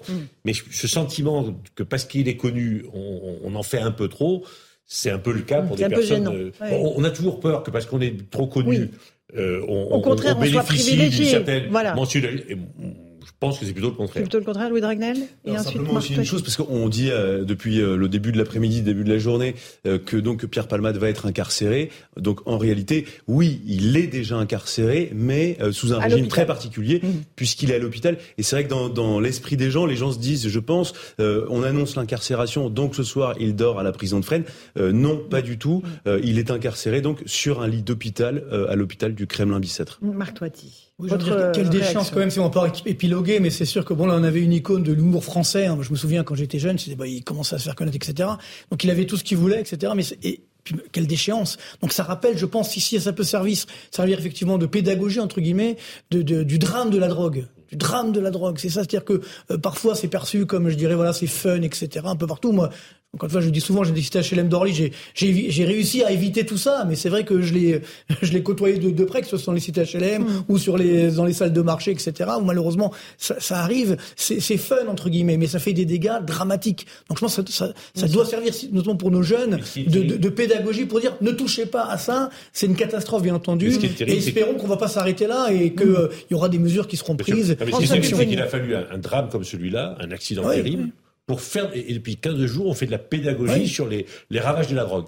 Et la question qu'on pose c'est mais pourquoi on n'est pas été capable dans notre pays de faire des politiques des campagnes de prévention? On l'a fait contre le tabac, on l'a fait contre l'alcool, on l'a fait contre la sécurité pour la sécurité routière. Et pourquoi on n'est pas capable de faire des mm. campagnes de prévention contre le ravage de la drogue? J'espère peut-être que quelque part, à partir de maintenant, on le fera. Malheureusement, il y a aussi un enjeu économique. Hein, juste pour répondre à votre question, c'est que euh, la drogue, c'est 250 milliards de ah, dollars au niveau mondial. En France, c'est, hein. en France, c'est 4,9 milliards d'euros. C'est quand même pas rien. Vous voyez ce que je veux dire Donc, euh, bah, il, faut, il faut vraiment lutter contre tout cela, bien entendu, pour éviter que ça, ça continue de déraper et touche nos jeunes, notamment, qui sont vraiment en danger. François Pupponi, la maison d'arrêt de Fresnes, euh, il y a un petit établissement de santé à l'intérieur de cet établissement mais on ne peut pas parler d'un hôpital à proprement parler. Enfin, sincèrement, enfin, malheureusement, des périodes que je connais qui y sont passées, qui y sont encore, c'est vraiment des, pour les premiers soins. Alors, on appelle ça un, hôpital, mais c'est pour les premiers soins. Visiblement, l'état de santé de Pierre Palmade ne lui permet pas d'être hospitalisé dans cet établissement-là, parce qu'il n'y a pas les services euh, dédiés. Et quand vous êtes en prison et que vous tombez malade, euh, avant d'avoir compris un protocole de prise en charge, c'est c'est pas sur des pathologies lourdes. On sur parle, les pathologies lourdes, hein, sur les pathologies lourdes. Hein. Bon, il y a des gens qui, se soignent, qui, ne sont pas soignés en prison. Voilà, faut, faut connaître aussi l'état euh, de nos établissements pénitentiaires où il y a une surpopulation et où la prise en charge des pathologies n'est pas à la hauteur de ce que devrait être dans un pays de ce, ce qu'elle devait être pardon, dans un pays mmh. comme le nôtre. Mmh. Louis Dragnel, la France est régulièrement condamnée hein, d'ailleurs euh, pour l'état de ses, euh, ses, prisons et la façon dont on soigne les détenus. Alors et, oui, et aussi condamné pour euh, la surpopulation carcérale. Et ça, c'est une question pour le coup qui est très politique, euh, parce que vous avez clairement deux visions. Vous avez une vision qui est quand même plutôt portée par la gauche, qui consiste à dire il y a trop de gens. Tout le monde est d'accord pour dire qu'il y a trop de gens en prison, mais euh, ensuite, la, la, solution est très différente selon que vous êtes plutôt de gauche ou plutôt de droite. Avec à gauche quand même une logique qui consiste à se dire que la, la, prison par principe est mauvaise et donc il faut vider les prisons. Et à droite, quand même cette volonté de se dire oui, il y a une surpopulation de 117, 120 actuellement euh, dans le parc pénitentiaire français. Euh, et donc, il faut construire davantage de places de prison. Il faut moderniser euh, le parc pénitentiaire français pour permettre d'accueillir plus de gens, mhm. puisque mhm. la société est plus violente. Bon, en tout cas, voilà, on a cette décision de la Cour d'appel de Paris qui est donc infirmée par le tribunal de Melun. C'est vrai que là, il y a de quoi s'y perdre, Louis Dragnel. Hein ah, ah, oui, oui, c'est pas ça du tout. pas détention provisoire. Voilà, et en plus, donc ça, c'est uniquement l'enquête s'agissant de l'accident de la route. Ensuite, il y aura une autre enquête. Enfin, il y a une autre enquête euh, qui est menée euh, conjointement sur le trafic de stupéfiants. Alors pour l'instant, on, on, sait assez peu de choses puisque on entend surtout parler de l'enquête, euh, l'accident de la route, avec un bébé quand même qui a été tué, avec un enfant de 6 ans. on ne sait pas très bien dans quel état il va sortir. On sait simplement que il ne va pas bien. En tout cas, c'est ce que son avocat dit. Et, et donc oui, euh, c'est pas facile de s'y retrouver dans cette histoire, d'autant plus qu'il y a une pression médiatique et nous y participons de fait sur l'institution judiciaire et donc forcément, sous pression, l'institution judiciaire a aussi des gages à montrer. Vous savez, euh, on en parle quand même très souvent. On a l'impression parfois que la justice est, est, faible avec les forts et, inversement avec les, mm. les petites gens. Euh, eh bien là, euh, la justice essaye aussi de montrer, mm. en tout cas ceux qui la rendent, que Pierre Palmade n'est pas au-dessus des lois et donc c'est la raison mm. pour laquelle, et ça je pense que c'est important que les téléspectateurs, les auditeurs le sachent, euh, la justice est plutôt sévère euh, s'agissant de Pierre Palmade. S'il ne s'appelait pas Pierre Palmade, s'il n'était pas connu, euh, aujourd'hui Pierre Palmade serait sans doute à, à l'hôpital, mais absolument pas en détention. Allez, une toute petite pause. On se retrouve dans un instant dans Punchline sur CNews et sur Europe 1. À tout de suite. 18h15, on est en direct dans sur CNews et sur Europe 1. Un dernier mot de cette affaire Pierre Palmade. Euh, Jeanne Cancard et Alexandre Distel, vous êtes devant l'hôpital de Kremlin-Bicêtre, où donc, on vient de l'apprendre, Pierre Palmade va rester. Il sera placé sous écrou, mais dans sa chambre d'hôpital. C'est bien cela, Jeanne? Exactement, Laurence Pierre Palmade qui reste hospitalisé ici à l'hôpital du Kremlin Bicêtre au service de neurologie vasculaire dans lequel il a été admis samedi soir après son AVC dont il a été euh, victime. Le comédien, l'humoriste de 54 ans qui est désormais considéré comme un détenu. Ce qui veut dire eh bien, que ce n'est plus une patrouille de police classique qui surveille sa cellule mais bien des agents de la pénitentiaire qui gardent désormais sa chambre. Ces médecins ont donc estimé que son état de santé n'était pas actuellement compatible avec une incarcération comme il en a été décidé plus tôt dans la journée par les juges de la Cour d'appel de Paris. Merci beaucoup pour ces informations, euh, Jeanne Cancard, sur place, euh, évidemment devant euh, l'hôpital du Kremlin-Bicêtre. Louis Dragnel, d'autres informations? Non, en fait, on sait que voilà, cette détention provisoire à l'hôpital peut durer plusieurs jours. En fait, tant que le risque de, lié à l'AVC, l'accident vasculaire cérébral qui est bien réel, n'est pas complètement écarté. Il y a des récidives possibles. Absolument. Donc, qu'est-ce que ça veut dire? Ça veut dire que les médecins, le collège de médecins qui devait rendre leur avis au, procureur de la République de Melun, pour savoir si l'état de santé de Pierre Palmade était compatible avec l'incarcération, avec la détention. Et tant que en fait ils ne, ils ne disent pas que son état de santé est compatible, eh bien Pierre Palmade restera sur son lit d'hôpital.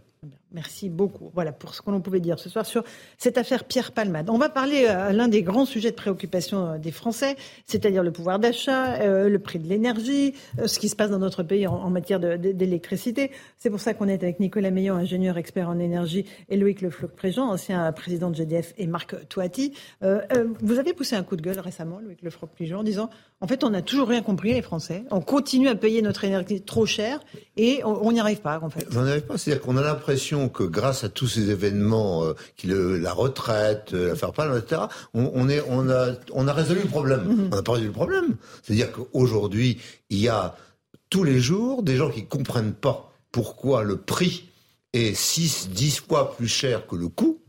Et, ça, mm. c'est facile à comprendre. D'ailleurs, à un moment, j'ai vu la première ministre a dit oui, il faudrait qu'on on rapproche le prix du coût. Euh, c'est ça que je demande. Ça fait, ça fait maintenant des mois que je dis comment peut-on passer du coût au prix? Mm-hmm. Et, et c'est incompréhensible. C'est complètement incompréhensible. D'autant plus que quand on demande aujourd'hui des, euh, des, des, indications au, à EDF comme mm-hmm. aux autres fournisseurs français, EDF et Total, les prix peuvent varier de 1 à 3. C'est-à-dire que EDF, qui est le producteur de 85% de l'énergie électrique, peut avoir, peut, donner à des euh, clients comme nous, n'est-ce pas, mhm. des prix qui sont trois fois plus importants sur trois ans que Engie ou Total Energy. Il y a quelque chose qui ne va pas. Mais c'est si simple que ça, pourquoi ils ne le font pas, euh, mais, il semble qu'on passe à autre chose toujours. C'est-à-dire qu'on, un, lorsqu'on dit quelque chose que vous avez remarqué qu'on est peut-être plaisantin, vous avez remarqué Oui, oui. Vous avez remarqué Je, suis un plaisantin. Mhm. Effectivement, je suis un plaisantin. Et puis on dit, ben, changer d'expert comptable. Moi, je vous dire, moi, j'ai amené quelques papiers là. C'est ce que m'a dit la ministre de l'économie. C'est ce qu'on vous a dit. Mais, mais c'est pas le sujet. Le sujet, c'est comment passe-t-on du coup qui n'a pas varié, je répète, qui n'a pas varié, de 85% d'électricité, le coût sont les mêmes hier, avant-hier et avant-avant-hier. Ces coûts-là sont aux alentours de 50 euros le mégawattheure et peuvent monter à la pointe à 70. Voilà, c'est les, coûts. Et c'est les coûts, ces, ces coûts-là sont des coûts qui sont effectivement euh, donnés comme prix aux grands industriels français dont j'étais et que je connais encore assez bien. Donc c'est voilà.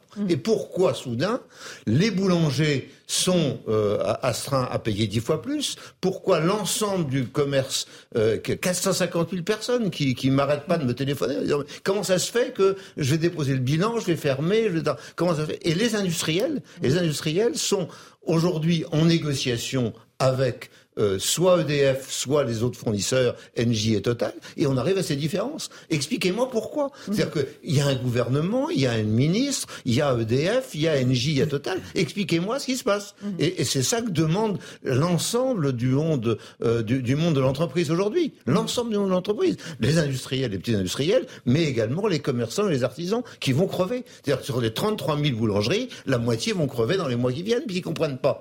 Alors la seule chose qu'on a fait, c'est assez, amusant, c'est qu'on dit comme il y a des boucliers, on comprend pas bien, parce qu'il y a des cases. Vous avez, ok, il faut des cases, des fameuses cases. Il suffit de faire une croix, hein, c'est ce que m'a dit Mme Pannier-Runacher. Alors comment on dit ça?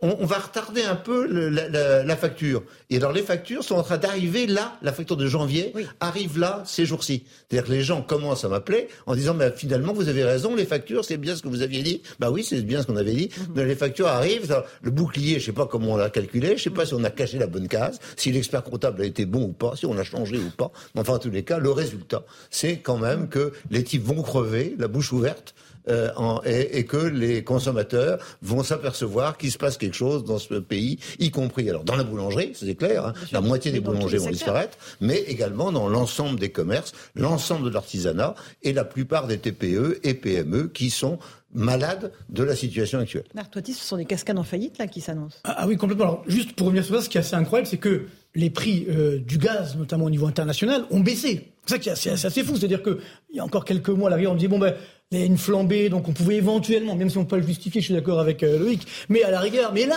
malgré la baisse des prix sur les marchés, si vous voulez, puisque effectivement l'hiver, bon, jusqu'à présent, a été relativement clément, eh bien, donc là, on aurait dû avoir une répercussion sur les prix de vente. Ben on a une répercussion quand ça monte, mais on n'a pas de répercussion quand les prix baissent. pas compris. Voyez pourtant, pourtant, Dieu sait s'il est fort. Hein. Il n'a pas non, compris. Non, pas plus que moi. Mais c'est vrai. Mais c'est vrai. Non, l'enjeu, voilà, c'est-à-dire qu'aujourd'hui, il y a certainement des, euh, des, euh, des distributeurs qui ont acheté effectivement à un certain prix et qui ne veulent pas euh, pratiquer le nouveau prix à l'heure actuelle. Donc, et, le drame, ce qu'on évoquait tout à l'heure avant l'émission, c'est qu'effectivement, il y a euh, certains distributeurs qui imposent des contrats sur trois ans on vous impose le prix fort sur trois ans, sinon c'est encore plus cher. Non, mais là, on a la possibilité de rompre les contrats. Alors voilà, mais, mais aujourd'hui, ah. le problème, c'est qu'a priori, euh, oh, malheureusement, ce que proposent les distributeurs, c'est des contrats sur trois ans. Donc ce qui fait que, ben, normalement, on a la possibilité de le faire. Moi, le gouvernement, je les ai entendus nous dire, on bah peut, euh, vous avez le droit de rompre les contrats. Non, on va dire non, il y a des clauses. Il y a des clauses. Et ces clauses, quelquefois, conduisent à des trucs complètement léonins. Je reconnais, mais on va partir dans des, dans, dans des actions judiciaires sur 10 ans ou sur 20 ans. Parce que on, a signé des, on a signé sur 3 ans et les clauses sont. Ils nous ont dit qu'ils pouvaient rompre. Ils nous ont dit, ils nous ont dit, ils disent, ils disent, mais c'est pas ce qui se passe. Ce n'est pas ce qui se passe. le, gouvernement ne peut pas décider de rompre unilatéralement des contrats signés entre deux parties privées. pourquoi ils le disent? Bah, Ils le disent, mais sauf que le contrat, oui, on peut dire on rompt le contrat, mais dans la clause, il est marqué que si vous rompez le contrat avant la fin, vous payez trois fois plus cher. Non, alors il faut renégocier. Si c'est trois fois plus cher, c'est trois fois, c'est pas mal. C'est les Non, non, non, c'est incroyable. C'est incroyable. Alors, pas tous en même temps, les garçons. juste pour répondre à votre question également, Laurence, tout à l'heure sur, euh, parce que vous parlez des, faillites en cascade, il faut savoir qu'aujourd'hui, les chiffres hein, de la Banque de France montrent qu'on a une augmentation de plus de 50% des défaillances d'entreprises sur un an, au mois de janvier 2023. Alors, c'est vrai qu'on part de très bas, puisque pendant le coronavirus, on a donné tellement d'aide, même à des entreprises qui finalement devaient disparaître, qu'elles sont restées en vie. Donc maintenant, elles disparaissent. Mais non, non, c'est pas celle-là qui disparaît. Non, je sais, c'est ce que, ce que j'allais dire. Ah, Attendez, Loïc, laissez-moi finir. Mais c'est ce que, ce que j'allais dire. C'est qu'effectivement, celles qui devaient disparaître sont en train de disparaître, mais même les autres. Donc on a effectivement ces faillites en cascade qui commencent à augmenter. Et ce qui est extrêmement dangereux, on s'est beaucoup gargarisé sur le taux de chômage qui a baissé, etc. C'est maintenant qu'on va voir les difficultés pour les entreprises et donc pour l'emploi par la suite. Donc il y a un vrai impact économique. Nicolas Millon, c'est aussi votre grande inquiétude, les TPE, les PME. Hein. Oui, parce que donc, euh, si on prend le chiffre de marque, en fait, ça, ça comprend les micro-entreprises qui sont à peu près 48 000 sur, euh, sur 50 000 entreprises. Donc moi, j'ai retraité les chiffres, je les ai enlevés parce que je trouve qu'elles faussent les chiffres. Mhm. Dans ce cas-là, c'est plus, plus 50%, c'est plus 100% de hausse hein, pour ces PME et ces TPE. Mhm. Euh, et si on regarde même par rapport à l'avant-Covid, en 2019, on est déjà à plus 30%. On a un gouvernement qui nous explique non, c'est en cours de rattrapage, de normalisation. Si on regarde au niveau européen, on est au niveau de faillite de 2015. Il faut remonter à 2015 pour retrouver au niveau européen, j'ai regardé aujourd'hui les chiffres d'Eurostat, euh, ce niveau-là. Donc, euh, moi, j'avais alerté sur l'Europe. L'Europe, en sacrifiant un accès à l'énergie bon marché, se suicide. Euh, c'est en cours devant nos yeux et personne ne fait rien. Mmh. Euh, et, je reprends, je reprends les clauses de sortie. Mhm. Les juristes me disent des clauses de sortie anticipées, strictement incompréhensibles et très dures. Quelquefois 10 ou 20 fois le, le, le, prix annuel. c'est ça la réalité. En fait, ce qu'a dit le gouvernement, c'est mettez-vous d'accord, trouvez des solutions, renégociez. Mais ceux qui ont, les, entreprises qui ont signé le contrat disent OK, on va renégocier, mais on applique le contrat que vous aviez signé. Et si on sort de ce contrat, ça vous coûte plus cher. Non mais, ah oui, mais, mais juridiquement, c'est Le problème, c'est que, le, que le prix de, l'énergie, le prix du gaz et l'électricité, il n'augmente pas depuis un an, le 24 février 2022. Il augmente depuis juin 2021. Et on a même un ministre de l'économie, Bruno Le Maire, qui en septembre 2021 nous dit c'est pas possible, c'est trop cher, il faut décorréler le prix de l'électricité et du gaz. C'était pas en septembre 2022, c'était en septembre 2021. C'était il y a un an et demi. Mhm. Et qu'est-ce qu'on a fait depuis? Et là, on l'a vu récemment, la sortie euh, de l'Allemagne qui dit attendez, moi je vais pour la réforme du marché de l'électricité. Ah oui, oui, on va y Je vais consulter mon peuple, on va en discuter peut-être d'ici la fin de l'année, etc. Ah non, non, de, la fin de 2024, ils veulent les Allemands. tu veux, tu veux sortir du marché de l'électricité Attention, Nicolas, tu es un plaisantin.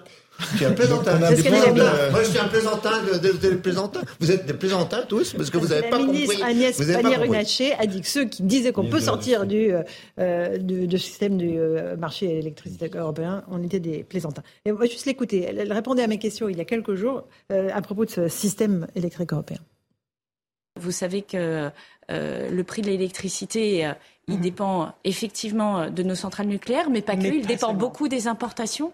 Et le prix des importations est élevé, puisque mhm. d'autres fabriquent sur base de gaz. Et puis, il y a une fake Et ça, ça vous paraît pas aberrant? Non, mais je vais essayer de terminer mon propos, si vous le permettez. Rien que là-dessus, notre prix d'électricité est basé sur le prix du gaz qui dépend donc des autres bah, Quand on importe, en règle générale, et c'est bien pour ça qu'il faut sortir des énergies fossiles, on, on, dépend des autres. C'est pour ça qu'il faut être souverain. Quand on a le prix du pétrole qui mmh. augmente et qu'on n'est pas producteur de pétrole, on, le, on paye le prix des autres. Et c'est pour ça qu'il faut développer des énergies renouvelables dans les 15 ans qui viennent.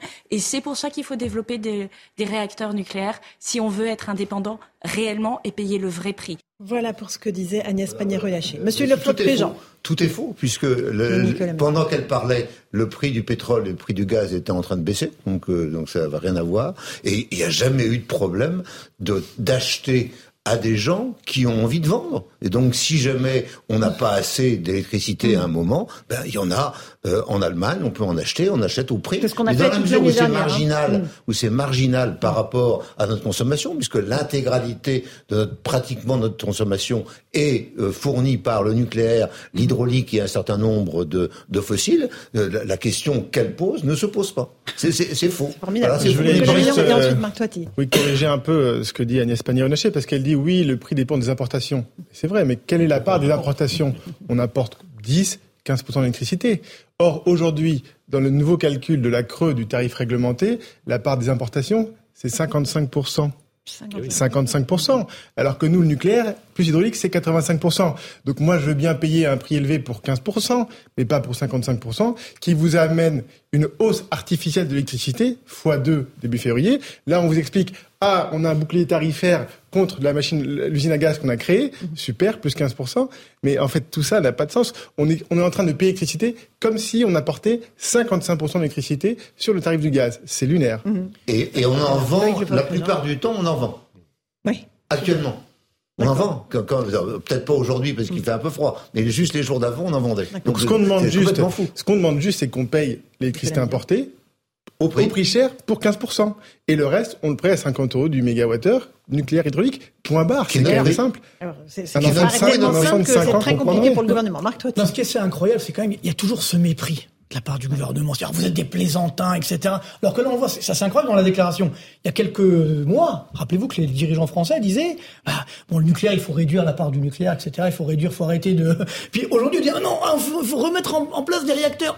C'est qui les plaisantins non, c'est, c'est incroyable. Moi, ce qui me gêne aujourd'hui, c'est le manque de vision du monde de nos dirigeants. C'est assez incroyable. on réagit à la petite semaine. C'est-à-dire, ah ben, hier c'était ça, ben là aujourd'hui, c'est demain c'est ça. On réagit, on fait du marketing. C'est ça qui est incroyable. Oui, l'arrogance, c'est ça. Le mépris, c'est pareil. C'est ça qui est dramatique, c'est que euh, non, il faut, c'est moi, c'est moi qui sais. Non, si vous saviez je pense qu'il faut de la cohésion. Il faut de la cohésion et, ce discours extrêmement dangereux. quelle, alors, quelle est la raison de la décorrélation entre le prix le, prix de la production et le prix de vente. Question à Loïc Le Floch Préjean.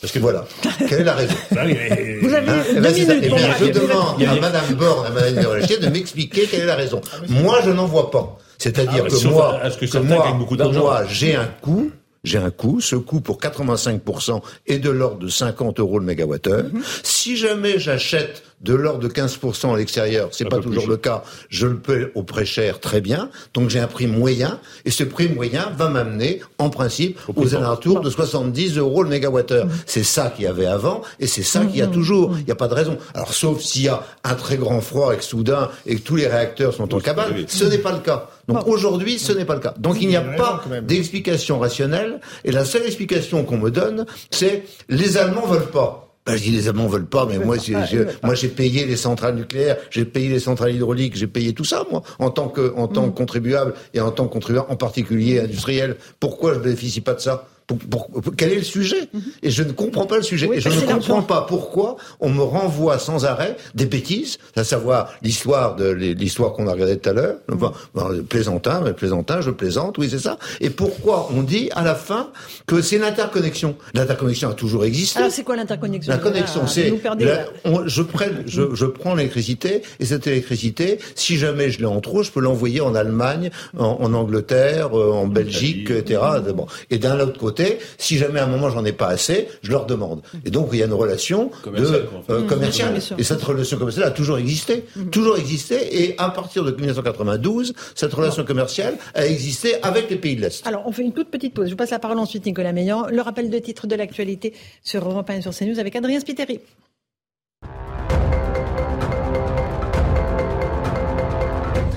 À la veille d'une tournée en Afrique, Emmanuel Macron s'est exprimé depuis l'Elysée. Le président dit faire preuve d'une profonde humilité face à ce qui se joue sur le continent. Il appelle à investir massivement dans l'éducation, la santé ou encore la transition énergétique. Emmanuel Macron se rendra notamment au Gabon, en Angola et au Congo. Une quinzaine de militants écologistes ont aspergé les façades de Bercy cet après-midi. Ils demandent l'annulation de la dette des pays du Sud. Vêtus de combinaisons rouges, ces membres de l'ONG Attaque se sont enchaînés au ministère de l'économie. Détenus rappelant la série Netflix Casa des Papels, ils ont été délogés par la police. Et puis la France va aider les athlètes ukrainiens pour les JO 2024, annonce de la ministre des Sports Amélie Oudéa-Castera.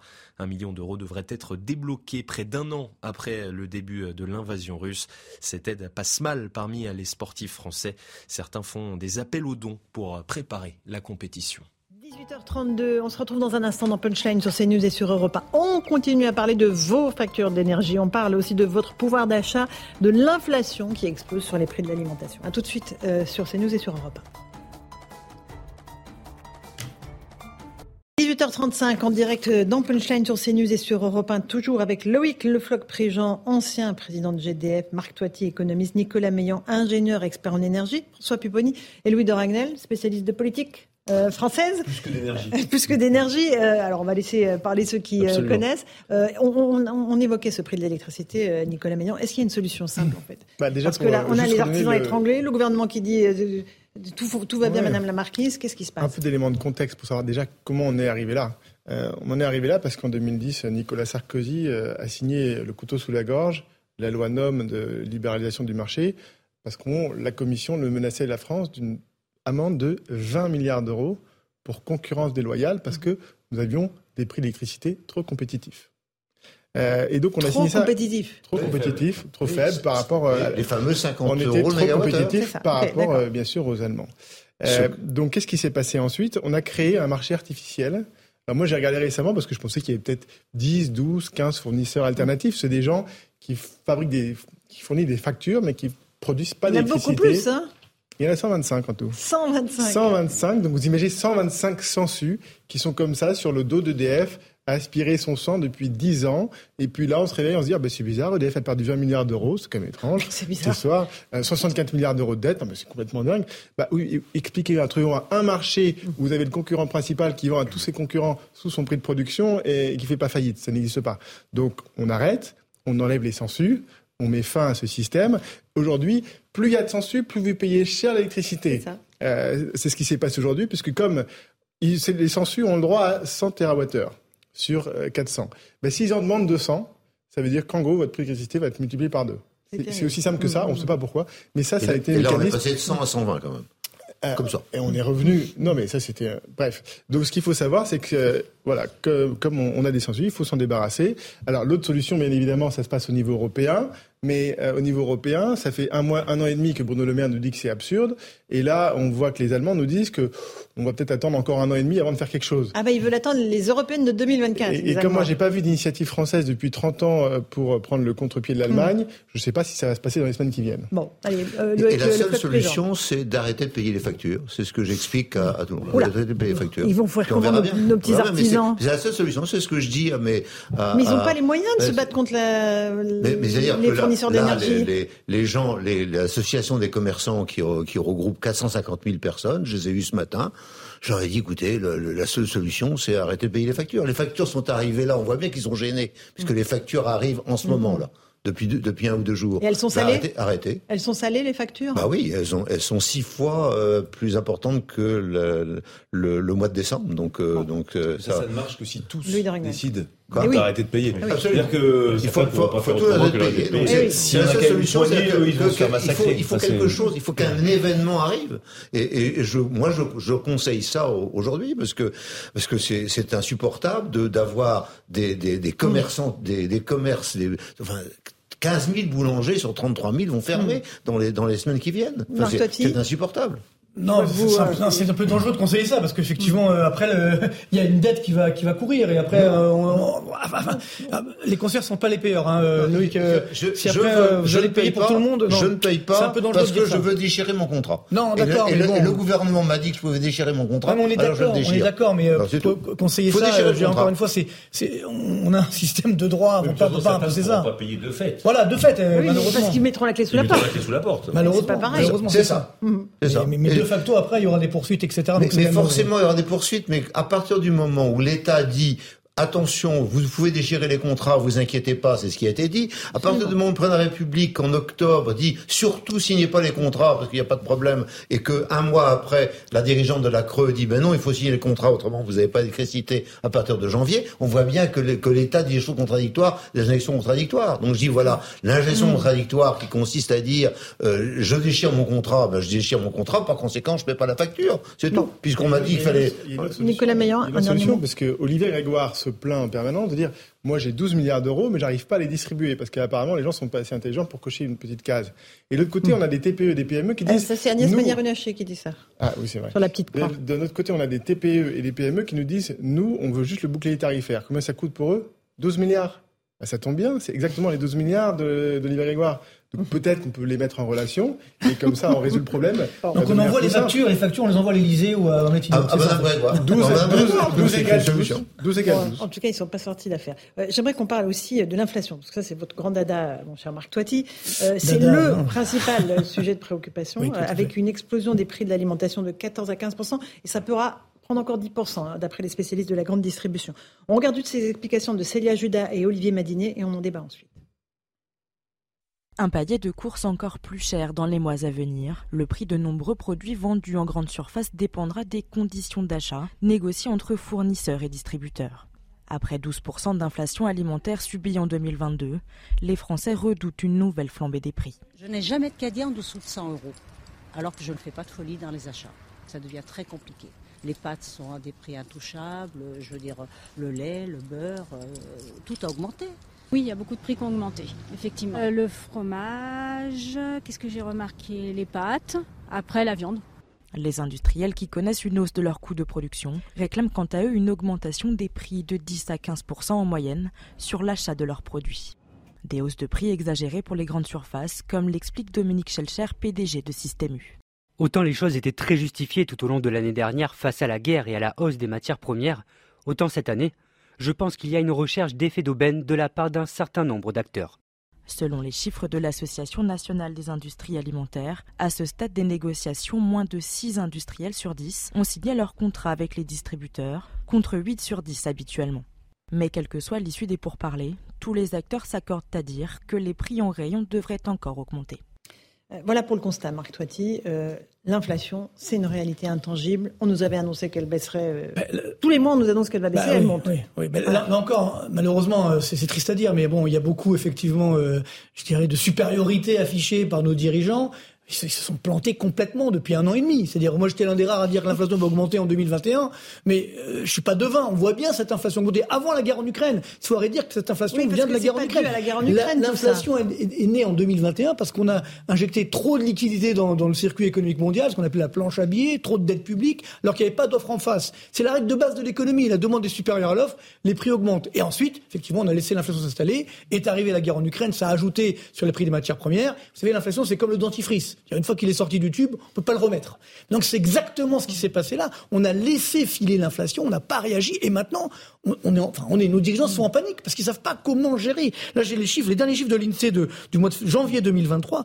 Les prix du sucre, combien de hausse sur un an? 37,3 c'est assez incroyable. Euh, on a les farines et céréales plus 25%, le beurre 23%, euh, les œufs plus 21%. C'est des chiffres complètement fous. Donc c'est là où on a ce problème d'inflation qui est affiché à 6%, mais c'est comme dans la météo, il y a une différence entre les, les, températures affichées puis ressenties. On affiche 6%, mais c'est un panier moyen. Mais ce qu'on consomme au quotidien, notamment les biens alimentaires, sont en train de flamber.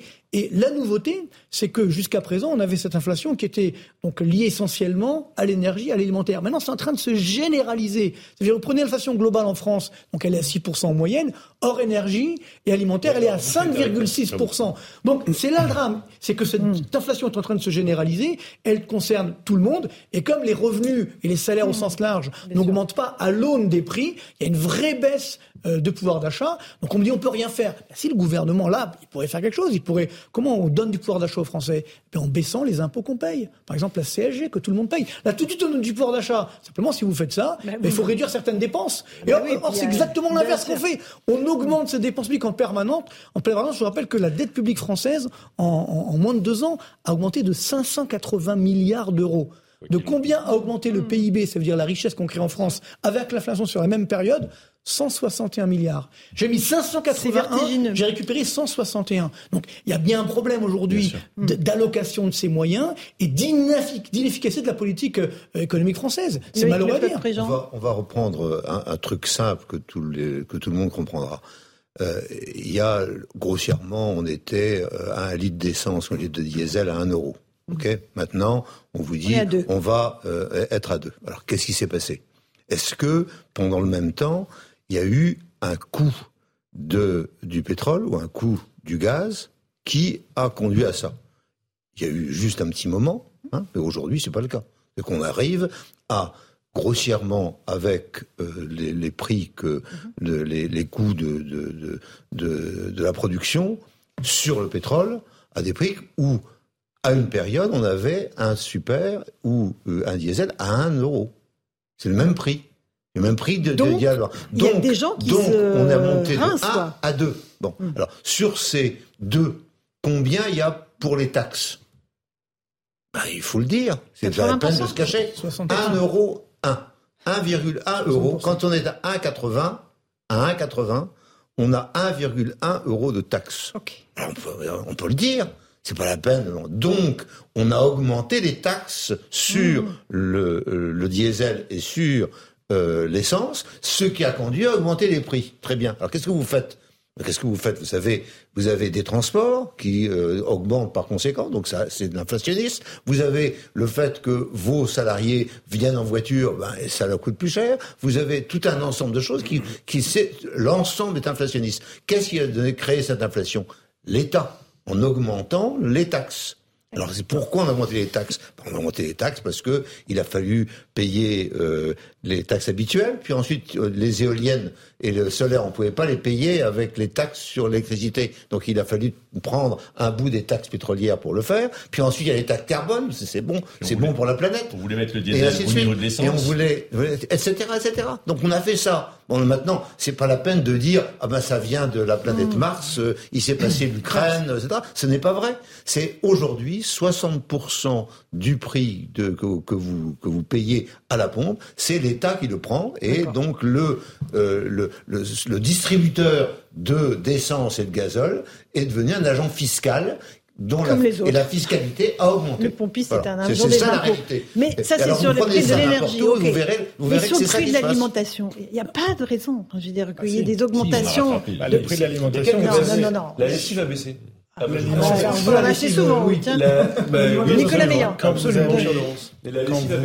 Pour l'alimentation, vous avez quand même besoin d'engrais. Hein, pour, euh, pour l'alimentation. L'engrais, c'est quoi? bah, C'est du gaz naturel. D'électricité. Donc le coût de l'engrais, il augmente depuis juin 2021. C'est pour ça qu'on avait déjà de l'inflation. Euh, quand vous avez de l'alimentation, vous avez besoin de la transporter. Donc c'est du pétrole, c'est du carburant. Donc c'est là où vous retrouvez toute votre inflation. Le problème, c'est que l'inflation, elle a mis un peu plus de temps à arriver, puisque c'est des négociations quand on dit mhm. entre les distributeurs et, les producteurs. Moi, ce qui m'inquiète euh, beaucoup, c'est que on a là, quand on regarde le salaire réel des gens avec cette inflation-là, ben, c'est comme s'ils avaient perdu 10%, ce qui n'est pas arrivé depuis 30 ans. Euh, et qu'est-ce qui va se passer derrière? Eh ben, Je fais le lien avec mes TPE, mes PME. Ben, ils vont moins consommer, ils vont moins acheter. Aujourd'hui, le drame dont personne ne parle, c'est que le chiffre d'affaires de toutes les sociétés qui vendent aux consommateurs, hein, qu'on va appeler B2C, mmh. il est en chute libre. Parce que les gens n'ont plus d'argent, les gens ne consomment plus. donc ça va accélérer, ça va auto-alimenter euh, ce mm. phénomène de, de, faillite et personne n'a la solution. La seule solution, c'est les banquiers centraux qui disent bon allez, on va augmenter les, les taux euh, au maximum, mais ils vont encore rajouter une couche là-dessus? ils vont encore plus freiner. C'est-à-dire que les taux d'intérêt aujourd'hui, ça pourrait, ça pourrait agir si justement on avait une demande forte. Aujourd'hui, c'est c'est pas le cas. Alors ça peut effectivement limiter les anticipations d'inflation, mais oui, sur l'énergie, mais mais regardez, par exemple, ce que disais tout à l'heure, sur l'euro, sur l'euro par exemple, parce que effectivement on avait un, un, un prix de l'essence à, à 2 euros. Maintenant, mais l'euro à l'époque avait baissé, donc on peut dire bah, c'est logique quand l'euro baisse, donc euh, les prix des produits importés sont plus chers. Là, l'euro est remonté, et pourtant, légèrement, c'est vrai, mais il a quand même remonté. Et pourtant, mm. les prix ont continué d'augmenter. Alors que les prix, euh, je dirais, de l'essence, enfin, du pétrole au, niveau mondial ont également légèrement baissé.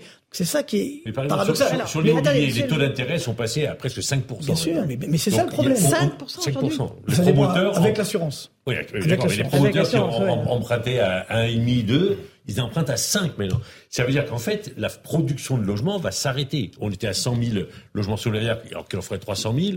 On va, enfin, c'est en train de se ralentir, il n'y a plus de stock. Donc il y a vraiment, or, on sait bien que le logement, c'est une partie de l'économie, ça relance l'activité, et là, c'est en train de se ralentir, mais je, suis, je suis ahuri de voir la rapidité avec laquelle le gouvernement et les parlementaires parlent de sobriété dès qu'il y a un problème.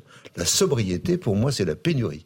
Là, sur l'eau, je, vous venez d'entendre la première ministre. Là, donc, alors, on va faire un plan de pénurie. Non, il y a des possibilités. elle parle de quoi? Elle parle de l'eau qui tombe. il y a moins d'eau qui tombe. Alors maintenant, qu'est-ce qu'il y a comme eau en France? Il y a des, des, des, puits profonds. Il faut aller chercher l'huile en profondeur. Ce n'est pas une, une huile une, de l'eau comme l'huile qui, qui est pour des millions d'années. Non, c'est de l'eau qui, qui se régénère parce que et il y a des puits profonds. Il faut aller chercher des puits profonds. Mais qu'est-ce que c'est cette histoire? En fait, Sans arrêt, on nous dit soyez calme, pénurie, pénurie. La pénurie, c'est l'inflation. C'est clair puisque ça augmente les prix. il faut, faut arrêter. Si jamais j'ai un produit abondant, si jamais j'ai un produit abondant, ben, il y, a, y a la possibilité effectivement de baisser les prix. Si jamais il y a pénurie, les prix augmentent et on a organisé organiser la pénurie de pétrole mhm. euh, avec les, les, écologistes qui ont dit non, non, surtout, allez pas chercher le pétrole, je vais pas chercher le pétrole, et le pétrole a monté. Mhm. C'est normal. La pénurie, et la sobriété, c'est la même chose, c'est le même sujet. Et je, je, suis irrité parce que je, je m'aperçois que on accepte ça. Ah oui, il faut être sobre. Oui, c'est vrai. C'est une espèce de, on va être en robe de bure et puis, et puis il y a, y a, des Iraniens comme ça qui se flagellent, les chiites là, ils se flagellent. On a l'impression qu'on est qu'on est parti en Iran. Alors, j'aimerais juste qu'on écoute Emmanuel Macron parce qu'au salon de l'agriculture, il a été interpellé comme ça sur le problème de l'inflation, des paniers euh, d'alimentation trop chers, et il a dit ah, la grande distribution doit faire des efforts. Écoutez-le. Là, on a besoin d'un effort collectif, d'un engagement. C'est ça ce que je demande aussi à nos distributeurs aujourd'hui. C'est de participer à l'effort. Ils font des, bénéfices, des profits. J'en suis euh, heureux pour eux et leurs salariés. J'espère qu'ils le redistribuent.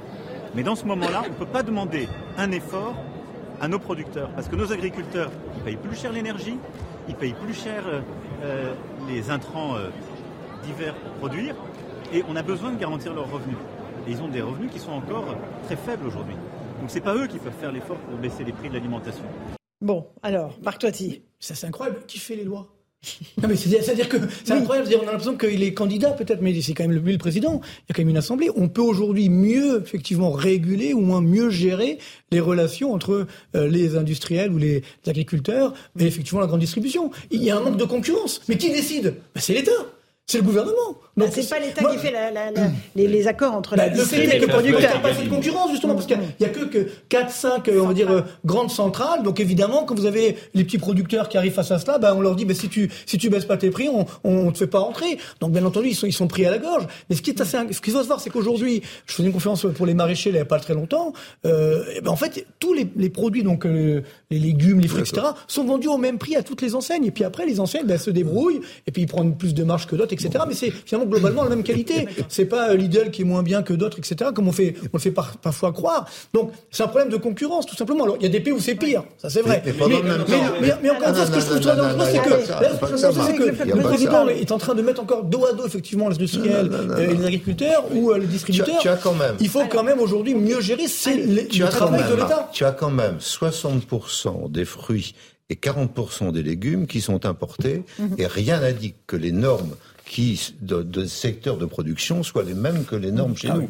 Donc, 30% de la et, et ça, et ça c'est quand même, c'est quand même sacrément inflationniste cette mmh. histoire, mmh. parce que parce que lorsque tu tu, tu, es parti sur le sucre, euh, il y, a de l'anticipation sur le sucre, bien sûr, puisque si jamais on n'utilise plus euh, les euh, euh, les pesticides pour les betteraves, il n'y a, a plus de sucre en France. Dans, dans les autres pays, il peut y en avoir, mais chez nous, on peut pas. Donc, donc, donc, tout le monde a l'anticipation. Donc, il y a un certain nombre de normes et règlements qui sont donnés par l'État, c'est l'État, c'est le chef d'État qui parle là, qui sont inflationniste. Bien sûr. Alors, est-ce que on est capable d'aller dans l'autre sens? C'est-à-dire, voilà, j'ai un certain nombre de règlements inflationnistes, je vais essayer de les limiter pendant un certain temps pour limiter l'inflation. C'est ça que je demande clairement. C'est-à-dire mmh. qu'aujourd'hui, on est, on a une, une conduite inflationniste générale mmh. à l'intérieur de mmh. l'administration française et au gouvernement. Et, et, cette sobriété, moi, me, me, me, sort par les yeux parce que je, je, pour moi, la sobriété, c'est la pénurie. Et la pénurie, c'est l'inflation. Nicolas Maillon. Oui, juste une petite remarque. Emmanuel Macron vient de un effort aux distributeurs. La semaine dernière, il a demandé un effort à Total pour limiter le prix de l'essence. ils l'ont fait, hein, l'effort. Peut-être faudra demander un effort à l'État parce que je rappelle que moi, je regarde euh, précisément combien d'euros l'État gagne sur chaque litre de carburant vendu. Eh bien, l'année dernière, la semaine dernière, il y a une semaine, c'était le record historique. Ah sur l'essence, sur le diesel. L'État n'a jamais autant gagné d'argent à chaque litre hein. d'essence et de diesel vendu. Donc peut-être qu'on a tout petit peu de marge ici, parce qu'en plus, quand on parle de l'effet inflationniste de ces taxes sur tout le reste de l'économie, il y a peut-être une réflexion à avoir. sauf que c'était voulu par les écolos.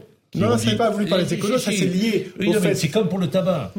On va monter le prix, on a décidé d'augmenter les taxes sur le diesel pour dire aux Français, ne roulez plus au diesel, ceux qui le font, ils vont payer, passer à l'électrique. Comme pour le tabac, on taxe pour soi-disant faire en sorte que les gens n'en consomment plus, mais on encaisse et en disant bah, vous avez la solution, c'est l'électrique. Et ça a été fait volontairement. Et, pénurie électrique, donc augmentation du prix de l'électricité et pénurie de nouveau. Bon, on n'a pas eu de coupure de courant quand même. On peut se féliciter de ça. On est, on est dans une situation de pénurie potentielle.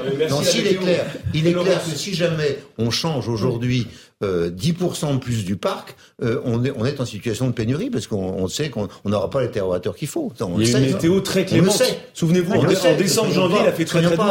Il a fait très très doux surtout. Et, il a fait doux, c'est ce qui a sauvé Absolument, politiquement. Mais, bon, euh, Emmanuel Macron a été très gentil. Et on ira acheter de l'électricité en Allemagne produite avec du charbon. Non, mais il y a quand même une sorte de schizophrénie. C'est-à-dire que d'un côté, effectivement, on prône justement de, limiter la consommation, on prône la pénurie, après on se plaint qu'il y ait de l'inflation. Il faut savoir ce qu'on veut. C'est-à-dire que globalement, on peut pas avoir euh, je pourrais m'interroger, Marc, après ce que tu dis, sur l'existence ou non d'un gouvernement.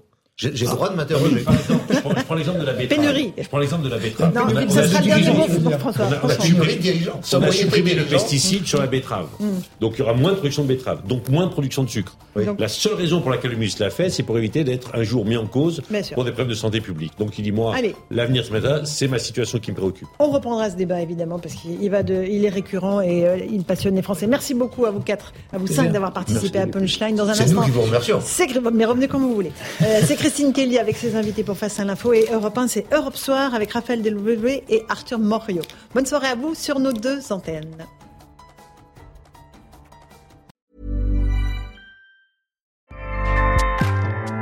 ACAST powers the world's best podcasts. Here's a show that we recommend. Hi, I'm Jesse Cruikshank. Jesse Cruikshank.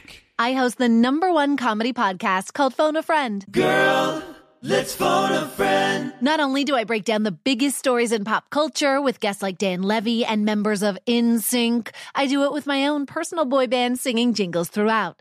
Because it's my show. It's your show, girl. New episodes of Phone a Friend. Yeah. Drop Thursdays wherever you get your podcasts. So work it, girl. Yeah, work it. Okay, that's enough. ACAST helps creators launch, grow, and monetize their podcast everywhere. ACAST.com.